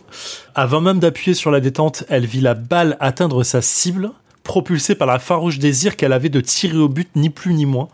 Toute la peur la déserta, son esprit n'était plus habitué qu'à une pro... n'est plus, plus habité que par une profonde froideur et elle eut le temps de penser, blablabla. Bla, bla, bla, Magie dans l'entre-deux-mondes, je reviens sur ma théorie. Attends, tu, tu, tu, fais blabla sur les quatre mots qui me paraissent les plus importants à la fin. c'est ça qu'il ressent, mon Dieu, comment peut-il le supporter? Oui, d'accord. C'est l'adrénaline, ça c'est l'adrénaline qu'elle ressent. Ah, mais vous êtes déjà au point 9 là Non, non, c'est 7, c'est la fin okay, du 7. C'est le je tue avec mon cœur, ça le, ça le pute, fils de pute. replay, replay sort de ma tête. En fait, c'est juste, euh, je reviens sur ma théorie de la magie dans l'entre-deux-mondes, c'est, en fait, c'est là où elle apprend vraiment à être ce qu'elle est, c'est, elle impose sa volonté de, cette balle va toucher. Et en fait, du coup, je pense que c'est plus le tir en elle, enfin, c'est plus sa visée, c'est plus quoi que ce soit, c'est la magie de l'entre-deux-mondes opère dans le mm. sens, ça doit toucher, ça touchera mm. parce qu'elle impose, sa volonté est plus forte que celle de Chardic à ce moment-là. Pour moi, c'est oh incroyable. On est dans Wanted, il courbe les non, j'ai eu un peu cette impression de, en fait, il pourrait arriver à ça, en fait, tu vois, genre de, tu pourrais jouer avec les balles là-dessus. Et c'est là où le film est pas si dégueu dans la scène ou euh, de tuerie qu'il y a dans euh, ce qui est censé être Lude, j'imagine, je sais même pas en fait, euh, où en fait il tire dans tous les sens et il a pas à regarder en fait, il tire et il mm. sait que ça touche. Et je trouve ça ouf en fait de ce truc de c'est sa volonté qui impose les choses et qui impose que les balles arrivent où elles doivent arriver parce qu'il veut que ça arrive là. Et là, elle veut que ça arrive sur l'antenne de Chardic. C'est comme ça que ça, et pour ça qu'elle voit la balle arriver avant, en fait. Je sais pas de quel film tu parles. oui, oui, oui. Oui, non, tout n'est pas raté dedans, en effet. c'est raté, mais ça, ça, sert mon propos, donc pour ce, pour ce passage, ça marche. la mauvaise foi en marche. Eddie descend de son arbre pendant que l'ours agonise et rejoint Roland et Susanna. L'ours meurt. Susanna a en elle une voix glaciale qui lui dit qu'elle a hâte de refaire un truc pareil. Pardon, je reviens juste sur la dernière mhm. phrase. Mire, le monde en dessous du monde ah était mort. Et en fait, c'est là où j'ai noté le monde en dessous du monde. On est dans, je note, l'entre-deux mondes. Mm. Donc en fait, je me disais que si là où on est, c'est vraiment le monde qui a entre deux mondes. Ça veut dire que là où on est encore, là en dessous de ce monde-là, il y a un autre monde d'où vient Chardic. Ouais. Et du coup, euh, c'est juste pour noter ça en fait. C'est-à-dire que d'où vient-il s'il ne vient pas de ce monde-là? Je viens, je viens parce que je prépare ce que je vais dire après. je, sème, je sème un peu des petits trucs pour dire, eh, vous voyez, en fait, il vient de là. Et vous pourrez me dire, ah oui, c'est pour ça. Voilà. Moi, ça me ramène quand même une fois de plus à conte de fées, où Charlie passe de son monde à l'autre monde en descendant, et à la fin, quand il redescend, il y a quand même une créature euh, très proche d'un Cthulhu, qui, qui, semble être une créature ancestrale. Euh, on, en revient à ça, hein, tu vois. Bien sûr. Pendant qu'elle se bécote avec Eddie, Roland récupère son couteau planté dans un arbre et se rapproche du corps de l'ours. Il lui parle en pensée avec le respect d'un homme qui ne croyait pas en son existence jusque-là. Et c'est intéressant parce que Roland, il pense que les lents mutants sont ce qui reste du peuple des anciens qui vivaient dans ces bois avant que l'ours ne les fasse fuir. Et donc ça replace quand même dans le contexte la vieillesse et l'importance de ce gardien. Hum, hum, hum. Je parle juste avant ça, il y a le début du passage 9 où Eddie souleva Susanna, doit ses mains poisseuses au creux de ses reins et l'embrassa goulûment et ainsi de suite. J'adore euh, qu'ils prennent le temps de redescendre la pression avec le, le, le lecteur et la lectrice de euh, des retrouvailles en fait euh, après bataille. De ils ont failli se perdre, l'adrénaline est en train de redescendre. ils sont heureux d'être en vie, heureux de se féliciter l'un l'autre, de ce tir était incroyable, machin et tout. Il y a un côté en fait aussi un peu simple et absurde de la bataille on a Eddie qui est en haut d'un arbre, en train, euh, je vais perdre, je vais mourir. Secoué par, un, par un ours, quoi. Et versus la charge de l'ours sur Susanna, quoi. Enfin, un ours de 20 mètres. Est-ce qu'on peut faire un rapport de taille-poids Le truc, c'est un wagon qui est en train de charger sur toi.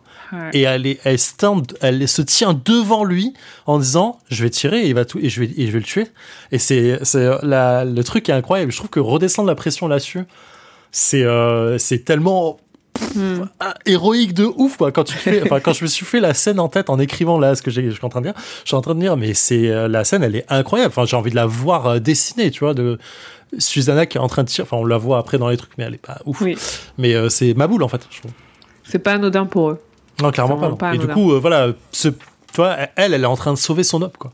Et moi je trouve ça ouf Et donc en effet, l'ours a vécu deux ou trois mille ans, assez d'années pour devenir faux. Une plaque en métal vissée à une patte postérieure indique plusieurs choses. Il y a marqué North Central Positronics, Granite City, Corridor Nord-Est, Modèle 4, gardien, avec un numéro de série, type, espèce, ours. Chardix, c'est son nom. À la fin, il y a l'indication de ne pas remplacer les cellules subatomiques. Ouais. Deux trucs, c'est effectivement, tu as parlé d'élan mutant. Moi, je me posais la question du coup de est-ce que eux ont muté avec le, le monde qui a changé depuis la fin, euh, depuis le retrait des, des, anciens? Mais on y reviendra parce qu'il y a une image assez forte là-dessus après. Et, euh, et la plaque, elle est tellement cool. Mm. En vrai, il y a un truc tellement ouf à se dire de. C'est un rétro-futur qu'on est en train de vivre. Dans le sens, le monde, il a tellement dévolué euh, depuis, depuis 2000 ans, en fait, 1800 ans en tout cas, euh, que, que c'est, c'est, ça, on est revenu à une période western, puis on est revenu encore un peu avant, puis en fait, on redevient des. Ça, le monde redevient des hommes des cavernes, en fait. On le verra dans Lude et le reste derrière. Mais c'est, je parlais de Tulle d'ailleurs avant, pas Lude, bien sûr. Mais, mais je trouve ça incroyable, en fait. Le monde va à rebours, en fait, pour eux. C'est fou. Hmm. Ouais, le film pour moi, il est ni à Tulle ni à Lude, mais euh, parce qu'en fait, il massacre pas les habitants. Mais euh, hmm. ça, ça, serait, ça serait drôle hein, que l'adaptation de la Tour sombre commence avec un massacre d'habitants. Alors, tout le monde avait envie de voir ça. bien sûr, bien sûr. Chardic. Donc là, c'est la première fois qu'on a son nom. On le croise une autre fois chez King, parce que du coup je suis allée relever les, les, connexions, on le voit euh, dans La petite fille qui aimait Tom Gordon. En fait, ah c'est l'histoire d'une petite fille qui se perd dans la forêt, et en fait, à la fin, avant d'arriver vers la route, elle croise un ours géant. Et il n'y a pas d'interaction ni rien, mais il est là, il se balade dans les bois. Oh, tellement cool. Donc elle était dans les bois du couchant Elle s'est perdue quelque part dans une trabée, on dirait. Ou lui, il a... Tu vois, il, en fait, on, reverra exactement au prochain tome, au prochain épisode, euh, ce que sont exactement les, rayons qui gardent et les portes qui sont au bout des rayons, parce que Roland dit dès, maintenant que c'est pas les mêmes portes qui sont sur la sur la plage, que c'est des niveaux bien différents. Hmm. Donc, quelle mesure les gardiens, ils sont pas d'une certaine façon un peu partout en même temps, tu vois. Et donc elle, elle s'est trouvée en superposition dans les mêmes bois que Chardic, mais il était là en même temps qu'il était dans l'entre-deux-mondes. Il veille sur euh, les bois d'une façon générale, quoi. Hmm. Donc pendant qu'Eddie et Susanna débattent de si c'était un robot ou pas, Roland arrache un œil à l'ours et invite ses amis à regarder l'intérieur du crâne. Sous la chair, il a des fils de fer et une lumière qui clignote. Alors c'est à ce moment-là qu'Eddie il associe le nom de Chardic à un lapin. J'ai fait quelques recherches. Euh, Richard Adams a écrit un livre intitulé Chardic. C'est un roman de fantasy avec un ours géant nommé Lord Chardic qui est capturé et exploité militairement. Oh Ah oui Ça date de quand ça? Euh, j'ai plus la date. Je crois que c'est dans les années 80. Et Richard Adams, c'est aussi euh, l'auteur de Watership Down, qui est une mhm. histoire avec des lapins. Donc c'est une connexion, une association un peu capillotractée, mais c'est bien un clin d'œil de King à l'auteur parce que, en fait, euh, le chardic de Richard Adams, il représente toutes les promesses que la religion a faites et a brisées. Dans, si vraiment on tire les, les grosses lignes de l'histoire, et ça ressemble un petit peu ici à une certaine religion ou vraiment une certaine pensée rationnelle euh, en la technologie, euh, de, en tout cas donnée par notre centrale Positronics, qui a essayé de primer sur la magie ou au moins sur la nature et qui aujourd'hui s'effondre et qui aujourd'hui a basculé. Et c'est là-dessus on peut se dire, c'est un clin d'œil, en même temps c'est sans doute plus qu'un clin d'œil. Et la question c'est aussi de se dire, euh, si ce n'est qu'une qu'une rêve de King, ou si Shardik s'appelle comme ça dans ce monde-là en référence au livre, qui existe sans doute aussi dans ce monde-là, ou si le livre a donné ce nom à l'ours en hommage à Chardic, le gardien du rayon. Allez, un peu de méta, là. Je, dans le, dans le deuxième sens, parce que c'est un truc, euh, c'est un truc assez classique qu'on voit en science-fiction, enfin en science-fiction même dans la science actuelle, où on, les scientifiques, enfin les, euh, les, les, romanciers ont écrit des choses pour montrer ce qu'il fallait pas faire, et euh, qu'est-ce que vont faire les, les gens qui vont inventer ces choses-là? Ils vont le nommer de la façon dont on leur a prédit que ça allait mal tourner. Oui. Oui, mais effectivement, avoir des, euh, des, noms de, de, projets scientifiques qui reprennent des noms de romans, c'est connu, effectivement. Mm.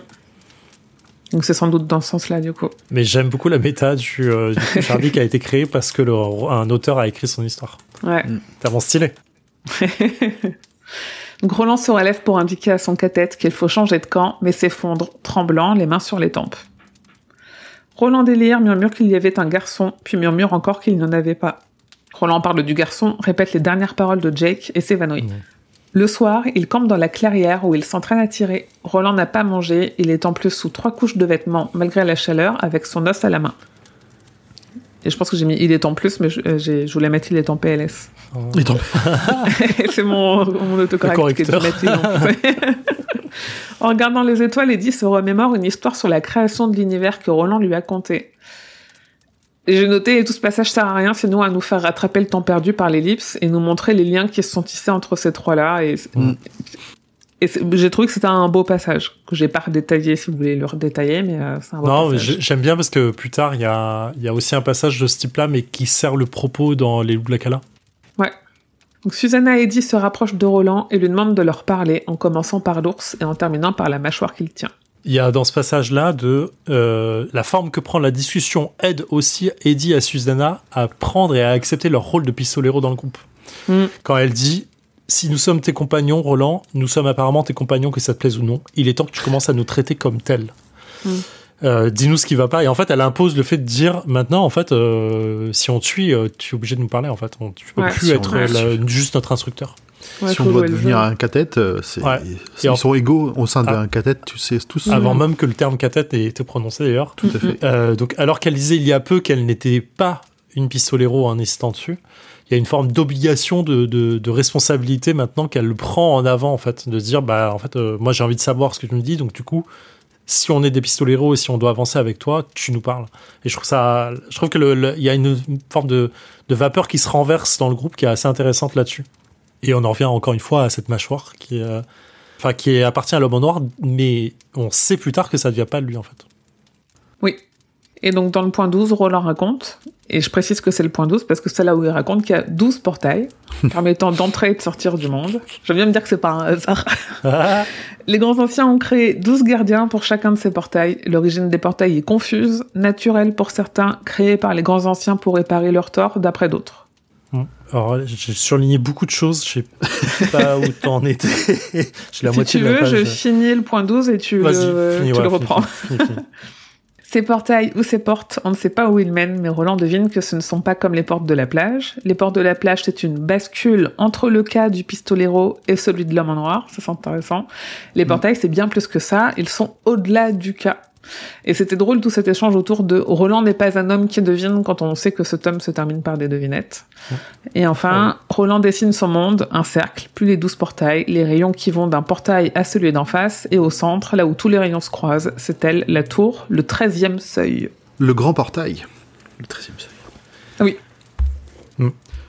Comme, euh, comme, les, les, comme les 13 boules du magicien, si je me souviens. Ah, exactement. c'est 13 êtres noirs qui représentent la Sachant que King est Dida, je ne sais plus quoi, phobe, euh, c'est-à-dire qu'il a peur du chiffre 13. Ah oui Tetra. Non. Il y a une carte magique qui s'appelle comme ça.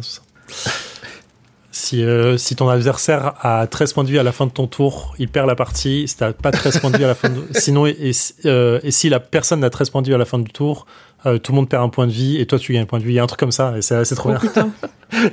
la carte maudite, elle est trop cool. Personne ne peut perdre la partie, je crois. Bref, je, on s'en fout. décaphobie. Ouais. Voilà. Euh, donc, je reviens juste sur le point 12 du coup. Euh, il y a un passage qui dit quand il, le monde a changé, disons-nous, quand il a changé, il, est parti comme le ressac ne laissant derrière lui que des débris, débris, débris qui ressemblent à la fois à une carte.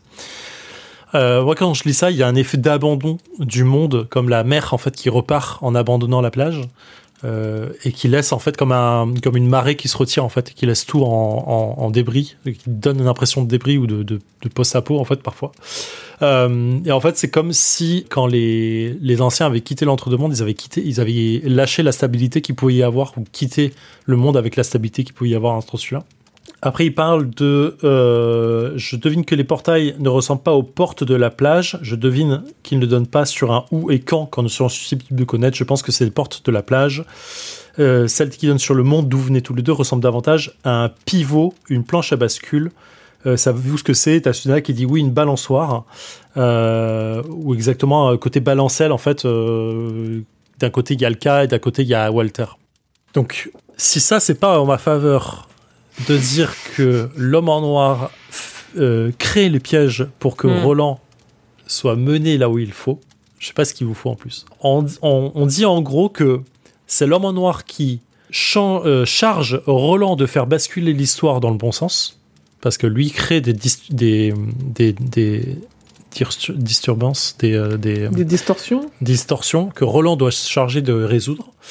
À noter que dans la VO, on parle de euh, ciseaux, euh, qui n'est pas une balançoire, mais euh, effectivement une bascule ou un tape-cul. Moi j'appelle ça le tape-cul, ouais, voilà. Ouais, effectivement. Euh, donc du coup, le, les portails des anciens sont au-delà de ça, et pour moi, en fait, les gardiens sont chargés de garder donc ces portes, ça c'est ce qu'il dit plus ou moins après, pour ne pas qu'elles soient ouvertes d'un côté ou de l'autre. C'est qu'en fait, les portes que les gardiens sont en train de garder, personne ne doit les ouvrir. Du coup, moi je me suis posé la question de me dire est-ce que la planète ou la Terre dans l'autre deux mondes, elle est plate? Elle est sur le dos d'une tortue. Oui, mais, ça ne répond pas à ma question. Ça pas dans les dans les représentations, elle est plate. Donc du coup, sur le dos de la tortue. Où s'arrête le bord? Est-ce que ou alors est-ce que le DM, euh, l'entre-deux mondes, c'est un, une planète avec que un seul continent, une Pangée, avec euh, de l'océan tout autour je, franchement, ça va poser des questions de ouf, quoi. Mais effectivement, si elle, est plate, du coup, c'est, tu vois, on est. voilà. les platistes sont contents. ils avaient raison. Eux, ils vivent dans l'autre deux mondes. Je les envie, du coup. non, mais du coup, il faut leur conseiller euh, de lire La Tour Sombre. mais, euh, mais du coup, le, le, ce coup des portes qui mènent ailleurs, des gardiens, effectivement, c'est. Pour moi, ça mène entre les mondes. Ça mène dans, les, euh, dans le Vadash. Mm. Et à la fin, euh, le centre de tout se trouve le grand portail. Parce que comme il y a un centre sur une planète, c'est forcément que c'est un cercle. C'est pour revenir plus à ça en vrai. Euh, et c'est là que se trouve la tour sombre que j'ai cherché durant toute ma vie. Mm. Juste fil de ouf. Euh, et on peut du coup. Enfin, pardon, je, reviendrai après. J'anticipe ce qui se passe après. C'est fini. je continue. Donc Roland parle des gardiens, notamment de la tortue et de son importance particulière, et récite la cantine Vois la tortue comme elle est ronde. Alors anecdote, moi j'ai un livre de citations des livres que je lis, et elle, je pense que je l'ai depuis, euh... j'ai dû le commencer il y a bien 15 ans, et le, la première citation que j'ai dans ce bouquin-là, c'est euh, cette cantine-là. Et euh, cette tortue-là, elle a une importance particulière dans l'œuvre de King. On a déjà, on a plusieurs références de tortue dans plusieurs livres, et elle est très très importante dans ça, parce que chez King, elle représente le bien. Elle s'appelle Mathurin. Elle a non seulement donné naissance à la Terre, qu'elle a vomi un jour euh, où elle avait mal au ventre. Ouais. Et c'est en plus l'ennemi naturel de ça. Euh, c'est elle qui aide Bill à convaincre ça, à vaincre ça, en lui montrant comment lors du rituel de Shud. Elle est tout aussi massive que Shardik. Elle est considérée comme fainéante parce qu'elle reste souvent dans sa carapace, alors que c'est juste qu'elle a pas de raison d'en sortir. Elle est assez peu menacée de son côté. Euh, c'est la Terre qu'elle a vomi ou c'est autre chose? J'ai un doute sur ça quand j'ai relu ça. C'est la Terre qu'elle vomit. Il, me semblait que c'est la Terre, elle l'avait rattrapée sur son dos, mais je crois que je me trompe. Euh, je Non, dans, ça, il n'y a pas ce détail-là. Dans ça, on, il nous dit juste qu'elle a, a, vomi la Terre alors qu'elle avait des crampes d'estomac. Quoi. Ouais. Je me souviens plus tout. je me souviens de ça, mais quand je l'avais lu, j'avais mal compris le truc. Euh. Et du coup, tu avais, avais, un truc qui te menait déjà. C'est le cas qui t'amenait déjà vers ça, quoi. Juste pour finir sur le, ta, ta, ton bouquin de 15, d'il y a 15 ans. Quoi. Oui, parce que le premier animal domestique que j'ai, c'est une tortue, parce que ma sœur est allergique à beaucoup, enfin tout ce qui est poils, plumes et tout. Et, euh, et donc du coup, j'ai réussi après des années de négociations auprès de ma mère à avoir une petite tortue d'eau douce que j'ai que j'ai pas appelée Mathurin parce que j'avais pas encore les lettres sombres ni ça ou que j'avais pas pensé à faire la ref. Mais du coup oui. Et mon premier tatouage, c'est une tortue. Qui du coup est placée en face d'un ours maintenant. Voilà, et c'est pas pour c'est pas par hasard. Pour Roland, ces gardiens n'existaient pas jusqu'à aujourd'hui. Eddie explique à Roland le concept de cyborg, être de chair, de sang et de mécanique tout à la fois. Moi, je me suis fait la réflexion que si on m'avait demandé la définition de cyborg, je l'aurais pas eu.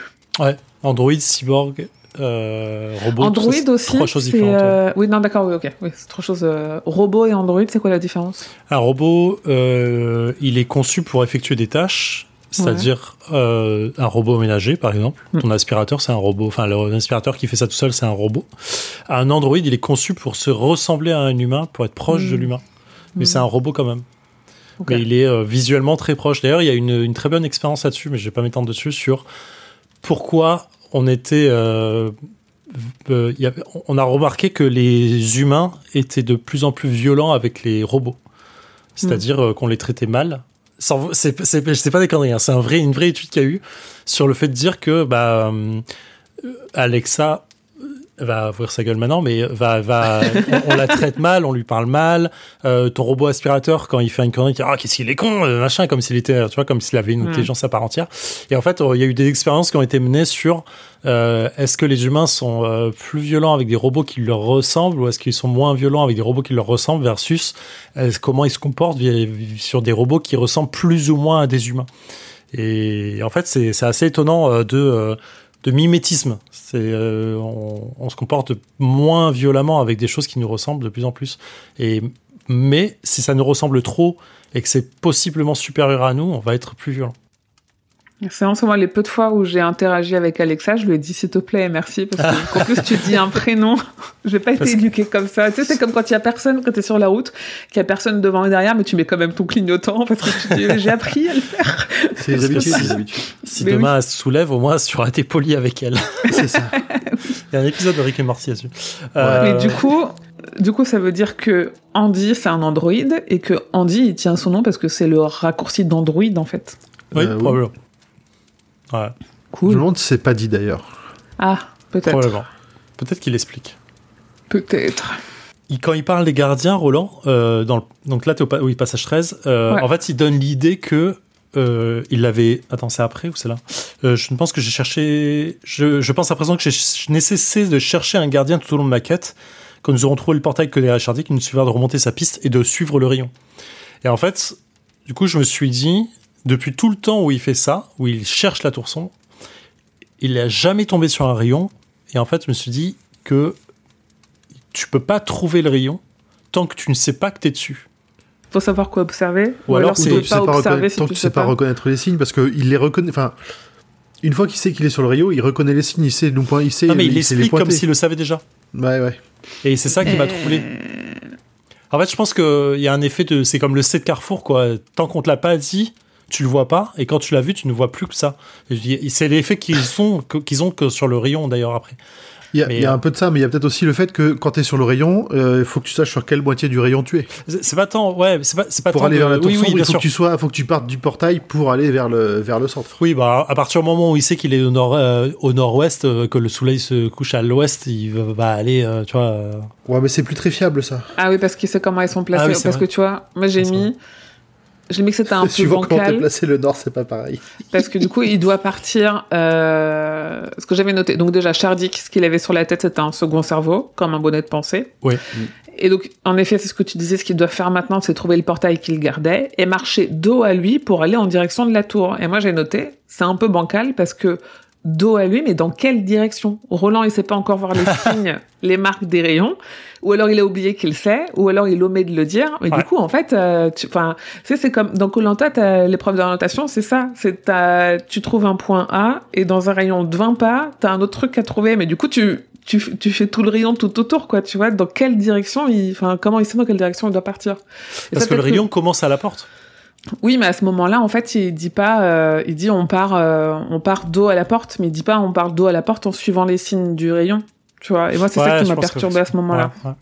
Alors que je suis pas encore arrivé dans ma relecture euh, au moment où il est où il est à la porte. Peut-être que du coup ça paraît évident en disant bah regardez c'est par là. Mais là Parce il, utilise une boussole. il le dit pas. D'accord. Euh, quand il le fait, il, gratte un truc comme s'il utilisait une boussole, mais la boussole ne donne pas le mort, elle donne la, direction du rayon.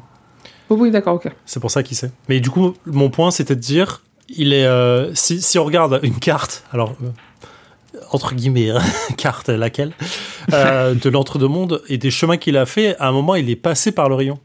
Mais il savait pas qu'il était dessus, donc il ne hmm. pouvait pas le voir. Et du coup, hmm. Euh, soit au moment où il est passé dessus, il cherchait pas encore la tour, donc euh, peut-être que. Parce que quand, enfin là, la carte que j'ai, en fait, je regarde la carte que j'ai en face de moi, elle est fausse, il faut que je regarde une autre carte. Mais dans l'idée, c'est, je pense qu'à un moment ou, ou, un autre, il est forcément passé sur un rayon, mais il le voyait pas. Et je pense que l'idée, ce que j'avais amené, c'était de dire, tant que tu sais pas que tu es dessus, tu peux pas chercher le rayon et du coup tu peux pas le voir. Est-ce qu'il peut le voir tant qu'il est tout seul? Est-ce qu'il n'avait pas besoin de piocher les cartes pour le voir, tu vois Ouais, ouais le cas aussi qui bloque peut-être sa vision pour l'empêcher d'y aller seul, quoi, effectivement. Donc Roland explique qu'il a trouvé sa route, mais qu'il perd la raison parce qu'il a laissé un garçon mourir. Le pistolero a parlé de ce gosse pendant ses délires fiévreux, mais Dean n'en a rien retenu, noyé de nombreux noms issus du passé de Roland et lui-même en combat contre son envie d'héroïne. Et donc en fait, dans l'échange, on comprend qu'Eddie ne se souvient pas spécifiquement du garçon, alors que Roland se souvient avoir saoulé Eddie avec lui. On comprend à demi-mot que le garçon s'est effacé de la mémoire d'Eddie. Dans la tête du pistolero, ça se bataille pour savoir s'il existait ou pas. Dans celle de Jake, enfin dans celle d'Eddie, Jake n'est jamais mort, il n'existe pas. Mm. Et moi, j'imagine même pas la Roland à quel point il souffre euh, du fait de savoir si le garçon est mort ou pas. J'imagine pas du coup l'état dans lequel est Jake de l'autre côté, lui, de savoir s'il est mort ou pas, quoi. C'est ça. Mais après, on, se retrouve. Moi, j'ai réimaginé le, schéma que nous avait fait EZF euh, pour expliquer les lignes temporelles et, euh, et si j'ai compris un peu la souffrance de Roland. Bah ouais, bien sûr, bien sûr. Et Roland confirme d'une certaine façon, il est déchiré entre le souvenir du gamin et le souvenir sans gamin qui n'existe pas, mais qui ne peut qu'exister. Mais qui, mais qui ne peut qu'exister puisque le gamin n'est pas mort. Il y a l'histoire vraie et celle qui ne l'est pas mais qui devrait l'être. Cette phrase est incroyablement tour sombresque de ouf en termes de méta. Un personnage dans un bouquin est en train de nous raconter une histoire dans le livre qui n'est pas vrai, mais qui devrait être vrai dans le livre. Mm. voilà. Avec ça, j'ai envie de dire, la méta, elle est, incroyable. Et tu vois, c'est un truc que King fait tout le temps de, euh, ce que je disais un peu en intro, de, euh, en fait, il y a des, il a des livres où les personnages écrivent des nouvelles, et en fait, les nouvelles, elles existent aussi ailleurs euh, sous le nom de King, tu vois. se, mm, mm, ça existe toujours à différents niveaux, comme ça, c'est marrant. Roland leur résume donc le premier tome du cycle, le pistolero, en deux versions. Le relais était désert et le relais était pas désert, et c'est drôle que ce soit cette deuxième version, celle que nous on connaît, qui soit considérée comme la fable. Et j'ai quand même beaucoup ri au sacré nom de Dieu, je comprends pourquoi tu étais, pourquoi tu étais presque à court de munitions, Dédi, quand il lui raconte le massacre à Tulle. Dans la version réelle, celle du relais désert, Roland n'est reparti qu'avec de l'eau, mais il a en sa possession une mâchoire. Une mâchoire qui n'existe que si le relais n'était pas désert, dans l'histoire que nous, on connaît. Susanatique quand Roland explique ce, que lui a dit le démon qui parle dans la cave du relais. Valentement pistolero, passer les des drawers. Les drawers pour Data Walker, c'était un terme d'argot qui désignait un endroit pourri et ou inutile, et Data était attiré par cette idée. L'assiette que Deta a cassée, elle l'a emportée dans ses drawers pour la casser. Quand elle s'apprêtait à voler, elle se disait aussi qu'elle allait aux drawers. C'était un lieu aussi maléfique que bénéfique pour elle. Euh, juste deux trucs, c'est le. Euh, je n'ai pris que de l'eau dans ce relais, c'est marrant parce que j'ai surligné cette ce passage et j'ai noté s'il ne prend que de l'eau dans ce relais, il peut pas prendre la mâchoire, donc il n'y a pas de raison qu'il en ait une maintenant. D'où le paradoxe. et il l'explique juste après, j'étais en mode Vas-y, t'expliques ce que j'ai envie de dire. Et euh, Mais c'est que tu avais bien compris l'histoire, tu suis, c'est bien. N'est-ce pas? Et après, il parle effectivement des Taïns et des Drawers. Prends garde aux Taïns. Donc, pour rappel, euh, les Taïns sont donc les hommes mutants qui sont euh, qu'on verra plus tard dans le. Qui vont tuer Kalan. au relais du cochon. au relais du Dixie... Au, au, Dixie Pig. Dixie Pig. Et, et, tu as expliqué ce que t'es les drawers, donc j'ai rien à dire. C'est marrant, tu vois, de ce truc où, euh, quand j'ai relu euh, j'ai regardé euh, ce que j'avais pris comme note quand on avait parlé de ce tome-là euh, dans Le Roi Steven. Et sur tout ce qu'on a dit là depuis le tout début, mes notes c'était, en fait, enfin toute la partie avant le paradoxe temporel, mes notes c'était, en fait je comprends rien parce que pourquoi il se souvient pas du garçon alors que ça fait deux tomes qui nous saoule avec le garçon et tout. Je, je me dis putain j'ai fait des progrès en termes de méta et de hein. paradoxe temporel. je suis fier de vous, je suis fier de vous. Et la Émilie, vous avez un 19 sur 20. J'étais autant perdu que lui en mode, mais attends, mais il se fout de notre gueule, il est vraiment en train de perdre la tête. Évidemment que tu t'en souviens. Euh, à noter que les terres perdues où ils vont passer plus tard avec Blaine sont aussi des drawers. Hmm. C'est précisé plus tard d'ailleurs. Euh, et que la décharge où Jack va voir la rose plus tard sont aussi des drawers. Ok. C'est noté, euh, je sais plus comment c'est noté, mais euh, je crois que non, c'est pas noté dans concordance euh, des lieux psychiques et, des, et de magie négative, mais euh, je crois que c'est c'est implicite, peut-être noté. Je sais plus où je l'ai lu en tout cas. Voir Drawers dans la section portail. Page 268. 268, est-ce que j'ai la même version que toi Ouais. Ouais. mais parce que je l'ai vu. oui, 268. Selon Susanna Dean, autrefois connue sous le nom d'Odetta, machin, les drawers sont un endroit pourri ou inutile, ou les deux, cependant, ce sont aussi des lieux puissants. Ils rappellent beaucoup une sorte de décharge publique psychique. Les drawers font partie de la catégorie des terres perdues.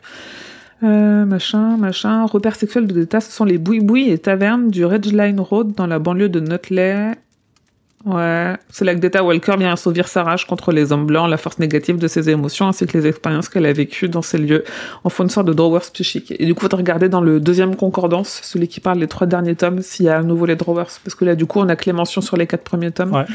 Mais euh, en fait, je, je, pense que je suis, enfin, je suis persuadé de l'avoir lu quelque part, mais euh, la décharge où on trouve la rose, c'est un lieu de décharge, c'est une décharge, et c'est là où il y a énormément d'énergie. Donc ça en devient un drawer et euh, les terres perdues, comme c'est noté, à un moment avec Blaine, ils en parlent. Effectivement, on passe mm. par les terres perdues et c'est là un drawer aussi. Et dans l'argot de Roland, drawer, c'est un sens proche de celui de chez Deta, un dépôt d'ordures, un bordel, un boui-boui. Mais le sens le plus simple, c'est que les drawers sont un lieu de désolation. Entre guillemets, ce sont les terres perdues. Et en fait, en, précisant que euh, c'est un lieu où il y a de, où le mal naît en fait, où le mal mm. euh, émane, euh, c'est aussi euh, l'explication de pourquoi les méchants sont aussi forts dans, mm. dans, dans tout ça. Euh, pourquoi le Dixie Pig est un drawer, pourquoi c'est ça attire en fait tous les toutes les c'est un peu comme l'anneau l'anneau qui attire qui attire les Nazgûl en fait. C'est exactement mm. ce genre de puissance en fait. Bah, euh, dans ce tome-là, on a, enfin le, enfin on, en reparlera, mais on a beaucoup de mécaniques de, euh, je te montre un objet et oh là là, je suis attiré vers cet objet comme on est attiré vers l'anneau unique, tu vois. Bien sûr. Et d'ailleurs, à la fin du passage, ils le disent, les drawers sont en lieu désolation, ce sont les terres perdues. Ouais.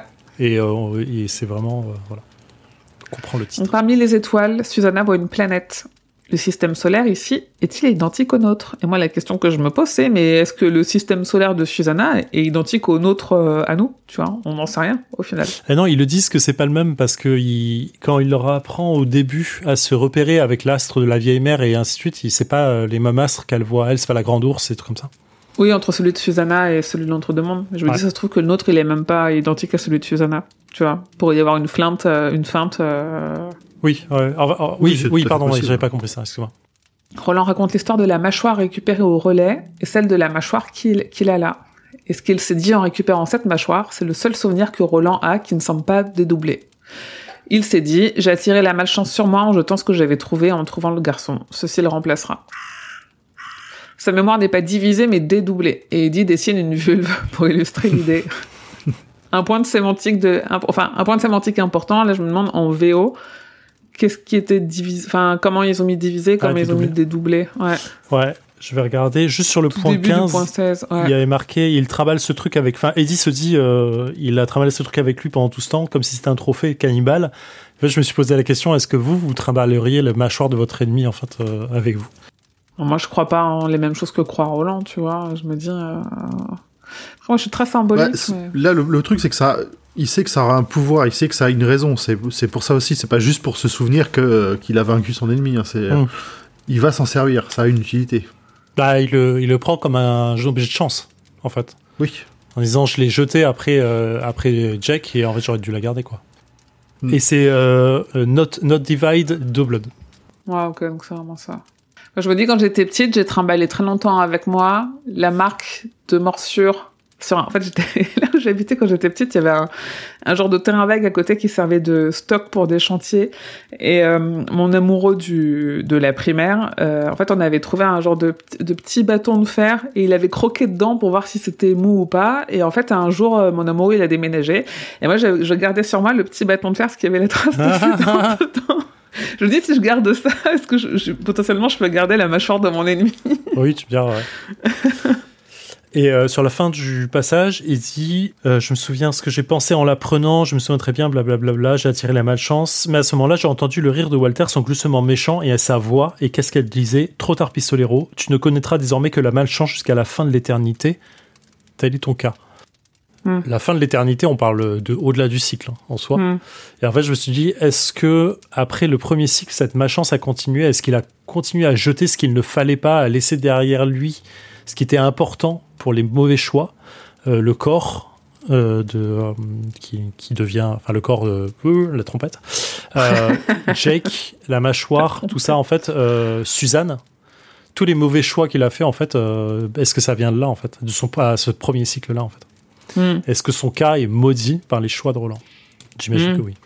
Parce qu'il a préféré garder ses pistolets plutôt que le corps. Ouais, et c'est marrant qu'il ait parlé de fin de l'éternité. Moi, ça me. Je me dis, mais en fait, euh, l'éternité, par définition, ça n'a pas de fin. Donc. Euh... Oxymore. Ouais. Mais se pose encore la question de comment la réalité peut être la réalité, alors que la mâchoire montre que cette réalité n'est pas la réalité.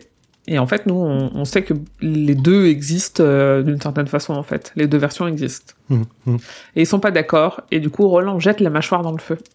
L'os s'enflamme et change. Et dit, il voit la forme d'une clé qu'il doit graver dans le bout de bois. Puis la forme change encore et il y voit une rose.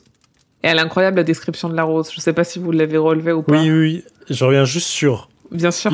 Il, voit ses yeux parcourent frénétiquement 3 V celui d'entre plus grand, plus profondément enfoncé que les deux autres, trois encoches.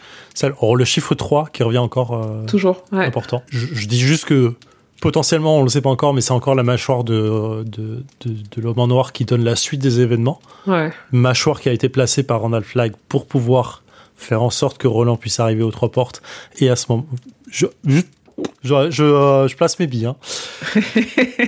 Et donc, citation. Euh, ton, micro est coupé grand poil. Tu voulais dire quoi? Oui, très bien. continuez, continuez, ça n'a plus de sens. Euh, donc, l'espace d'instant, Eddie vit une rose, une rose d'un rouge triomphant qui avait dû éclore à l'aube du premier jour de ce monde, une fleur d'une beauté insondable et éternelle. Citation. Une rose d'un jour triomphant qui avait dû éclore à l'aube du premier jour de ce monde. Notez. La première chose qui est née dans ce monde, c'est la rose. Le monde a été créé, c'est la première chose qui est née, c'est la rose. Et elle est liée à la tour sombre. Qu'est-ce qui fait qu'un monde peut vivre? C'est parce qu'il est lié à la tour. Hmm. Voilà, c'est tout ce que je voulais dire. Vous sentez mon... Et les roses, quand on verra un champ de roses, chaque rose représentera un monde. Mec, on y vient. Euh, je pense que le passage 19, il va nous prendre euh, la moitié du podcast. Euh, pas tant que ça, pas tant que ça. Parce que j'ai relevé un truc, je, je, je, sais pas si vous l'avez relevé, j'attends de voir. On verra. Dans un dernier éclat d'étincelle, l'os disparaît finalement et Eddie s'intime à nouveau de se souvenir de la rose et de la forme de la clé qu'il trace dans la terre. Et, et, et ce passage, je l'ai trouvé très beau et très fort parce qu'on a un Roland qui est silencieux, une Susanna qui est terrifiée et Eddie qui est qui tremble de tout son corps, mais qui à la fois est déterminé parce qu'il sent qu'il tient quelque chose, quoi. Hum, hum.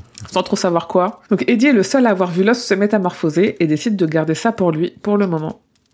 Et là, est-ce que c'est une bonne idée? Dans quelle fiction un jour ça s'est bien passé quand un des personnages principaux cache une information capitale euh, aux autres? Là, ça se passe bien. Là, ça se passe bien. Mais Là, ça euh, bien. C'est parce qu'il cache l'information qui peut la, qui peut la travailler, en fait. Ouais, on mais on n'est pas habitué à ça. Ouais, ouais, ouais c'est marrant. Ouais. Roland ne sait pas pourquoi il a jeté l'os dans le feu, mais la voix de tous ses pères lui a demandé de le faire pour que l'os prononce son dernier mot. Et il nous avait bien dit au tome d'avant que la mâchoire parlerait et lui dirait euh, et dirait où il faut aller quoi. Est-ce que c'est la voix de tous ses pères ou est-ce que c'est la voix de Walter parce que a priori, il l'entend beaucoup cette voix-là. Il l'entend beaucoup, ouais. Et du coup, je me dis, après, euh, la voix qu'il entend le plus souvent, c'est celle de, de, l'homme en noir. Et l'homme en noir, on sait qu'il a multiples identités en fait. Du coup, est-ce que c'est pas l'homme en noir qui le pousse à jeter cette mâchoire maintenant pour faire en sorte que la suite puisse arriver? Je passe mes billes. mais est-ce que tous ses pères n'étaient pas des incarnations de, de l'homme en noir? Parce que ses pères, c'est quoi M'ouvre pas ce sujet. Hein. j'y ai pensé longtemps. J'y ai pensé longtemps. Ses pères, c'est quoi? C'est son père, c'est Cort, c'est King, qu'il le veuille ou non, à un moment donné, il y a King aussi. C'est Walter, sous une forme et sous d'autres formes, parce qu'il y a un peu de Martin, qui était quand même un instructeur, d'une certaine façon. Il y a... Là, il dit la voix de tous ses pères, mais en fait, on ne sait pas qui il met derrière. Bon, pour moi, les pères, c'est aussi euh, c'est Cuthbert, c'est son cathète, c'est Cuthbert, Alain et compagnie. Hein. Hum, hum, hum. Ouais, moi, vu que c'était marqué vraiment père euh, en mode papa et pas père en mode euh, enfin les mes semblables, tu vois, j'ai vraiment pensé à des aînés qui lui auraient passé quelque chose. Ouais, je suis d'accord. Ouais. Donc le choc de l'explosion slash implosion de l'os n'a pas rétabli le problème de mémoire des doublés de Roland. Il a peur pour Jake, où qu'il se trouve, quand il se trouve, mais il leur expliquera demain, sur la route, quand ils remonteront la piste de l'ours. Il les entend faire l'amour, heureux pour eux, il se dit qu'ils ont raison de profiter, car la mort arrivera bientôt sur leur route. Il finit par s'endormir et rêve de Jake. Est-ce qu'on peut s'arrêter sur ce passage?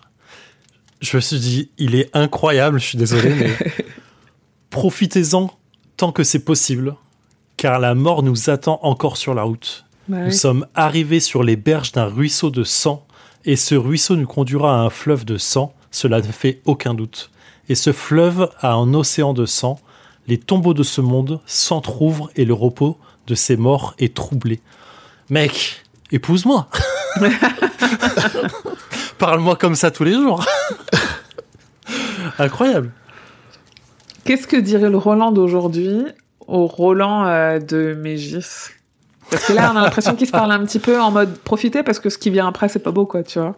Bah, profiter parce que, en fait, je pense qu'ils se diraient juste, j'aurais jamais dû abandonner Suzanne.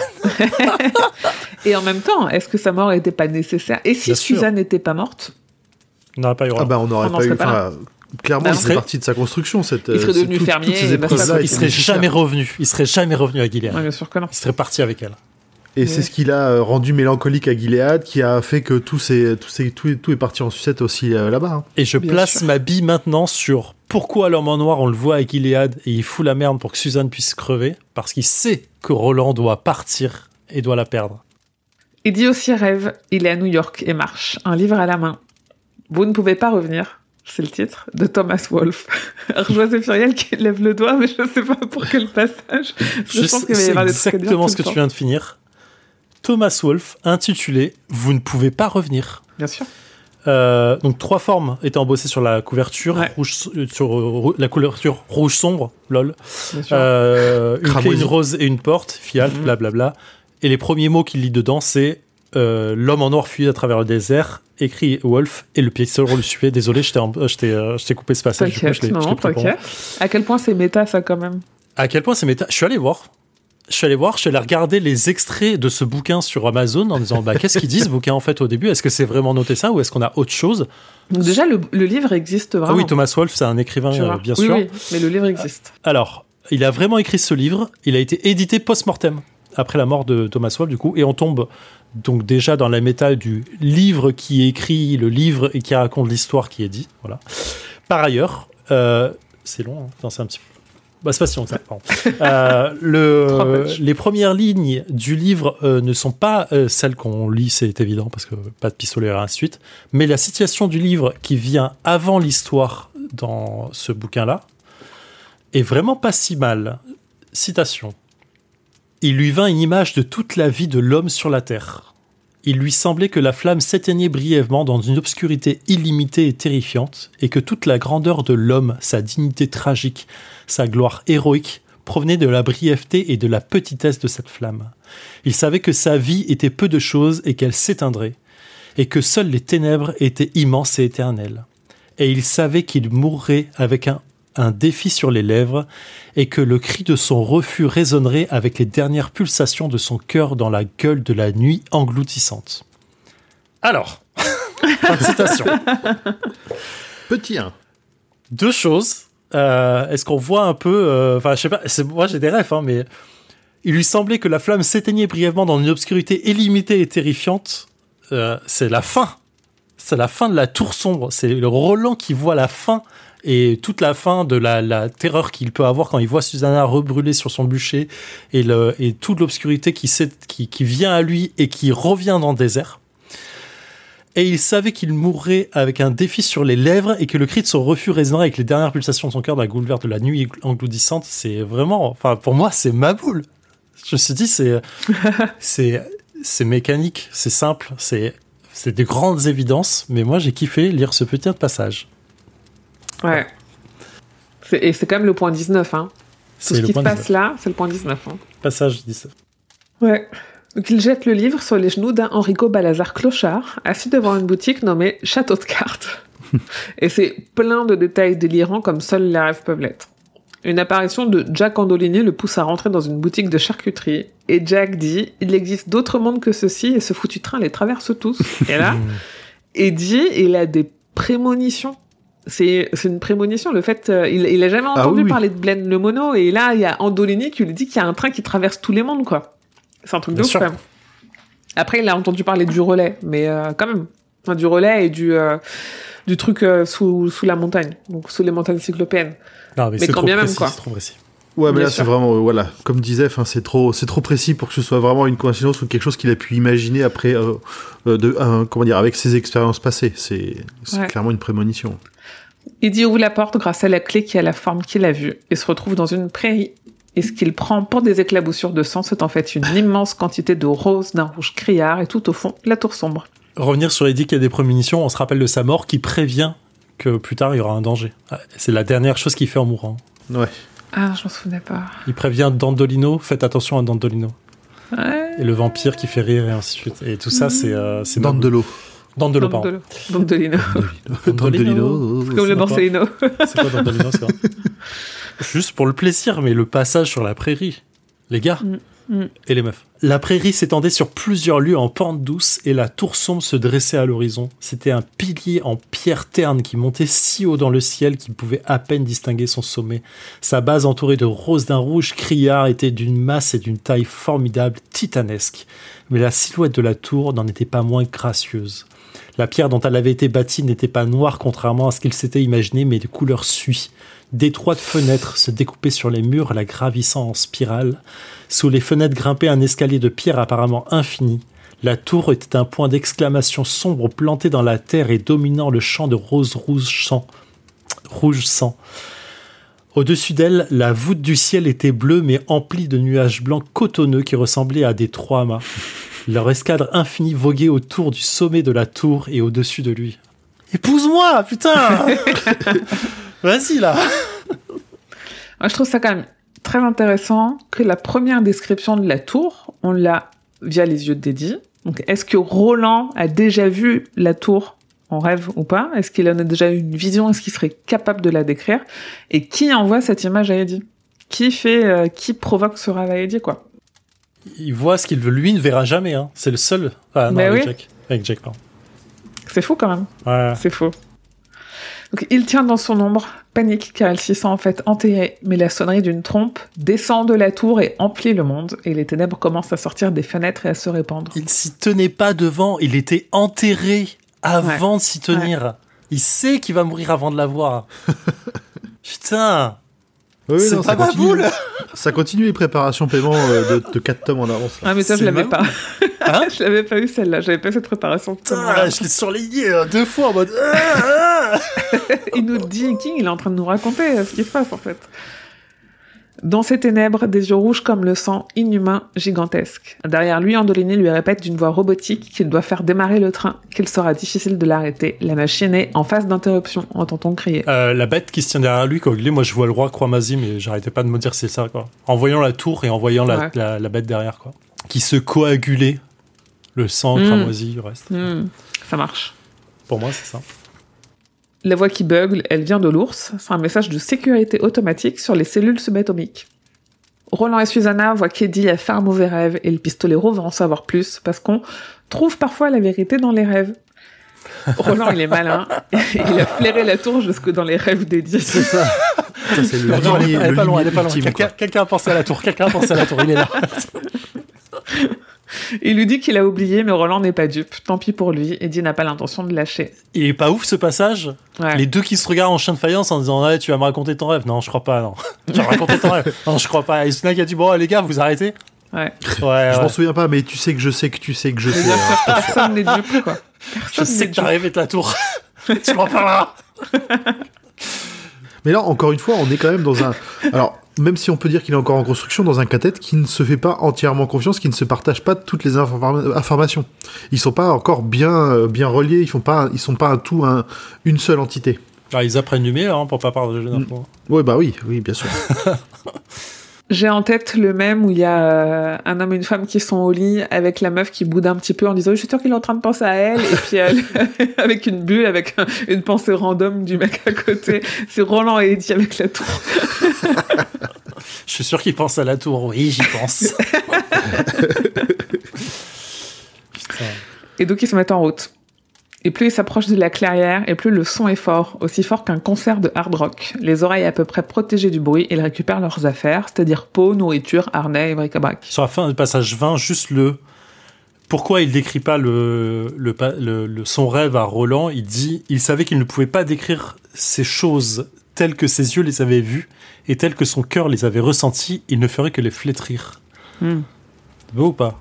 Hmm. Et du coup, ça m'a rappelé complètement perso, mais quand j'avais essayé dans le contrecast de parler de la tour sombre, j'avais vraiment ce sentiment de j'arrive pas à vous décrire ce que je ressens et ce que je lis parce que c'est nul ce que je suis en train de vous dire alors qu'en vrai c'est incroyable. Mais euh, et c'est vraiment cet effet de euh, t'as trop envie de, de, montrer mais tu arrives pas t'as pas les mots en fait. Et c'est incroyable. Il était très bien euh, c'était très bien ta chronique sur la tour sombre dans le contrecast. ah ça valait pas du tout ce que c'était et je me souviens, j'ai capté l'autre jour, ce que je recherchais, euh, c'est sorti un 19 mai. Oh Ouais, un 19. Il n'y a pas de hasard.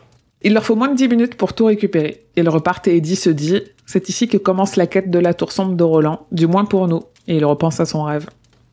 Oh. Mm. Il y a juste avant, ils font un loot incroyable sur le, sur le boss du niveau. Je sais pas si vous avez vu. Sais, il, récupère le sac, il récupère, euh, des trucs. Ça m'a trop pensé à un jeu vidéo en mode on est en train de looter le boss, tu sais. c'est trop marrant. Ouais, un peu de ça. Ça marche. Ça marche. La tour qui commence, la quête de la tour qui commence là, c'est euh, incroyable. Très bien. C'est la fin. Euh, on aura un épisode plus court, je pense, la prochaine fois. Enfin, en tout cas, il y a moins de points à traiter la prochaine fois. On aura peut-être plus de choses à dire. Hmm. Je sais pas. On verra. En tout cas, normalement, ça va permettre euh, aux personnes qui ont des déménagements à faire de déménager euh, ah bon, tranquillité. Peut-être.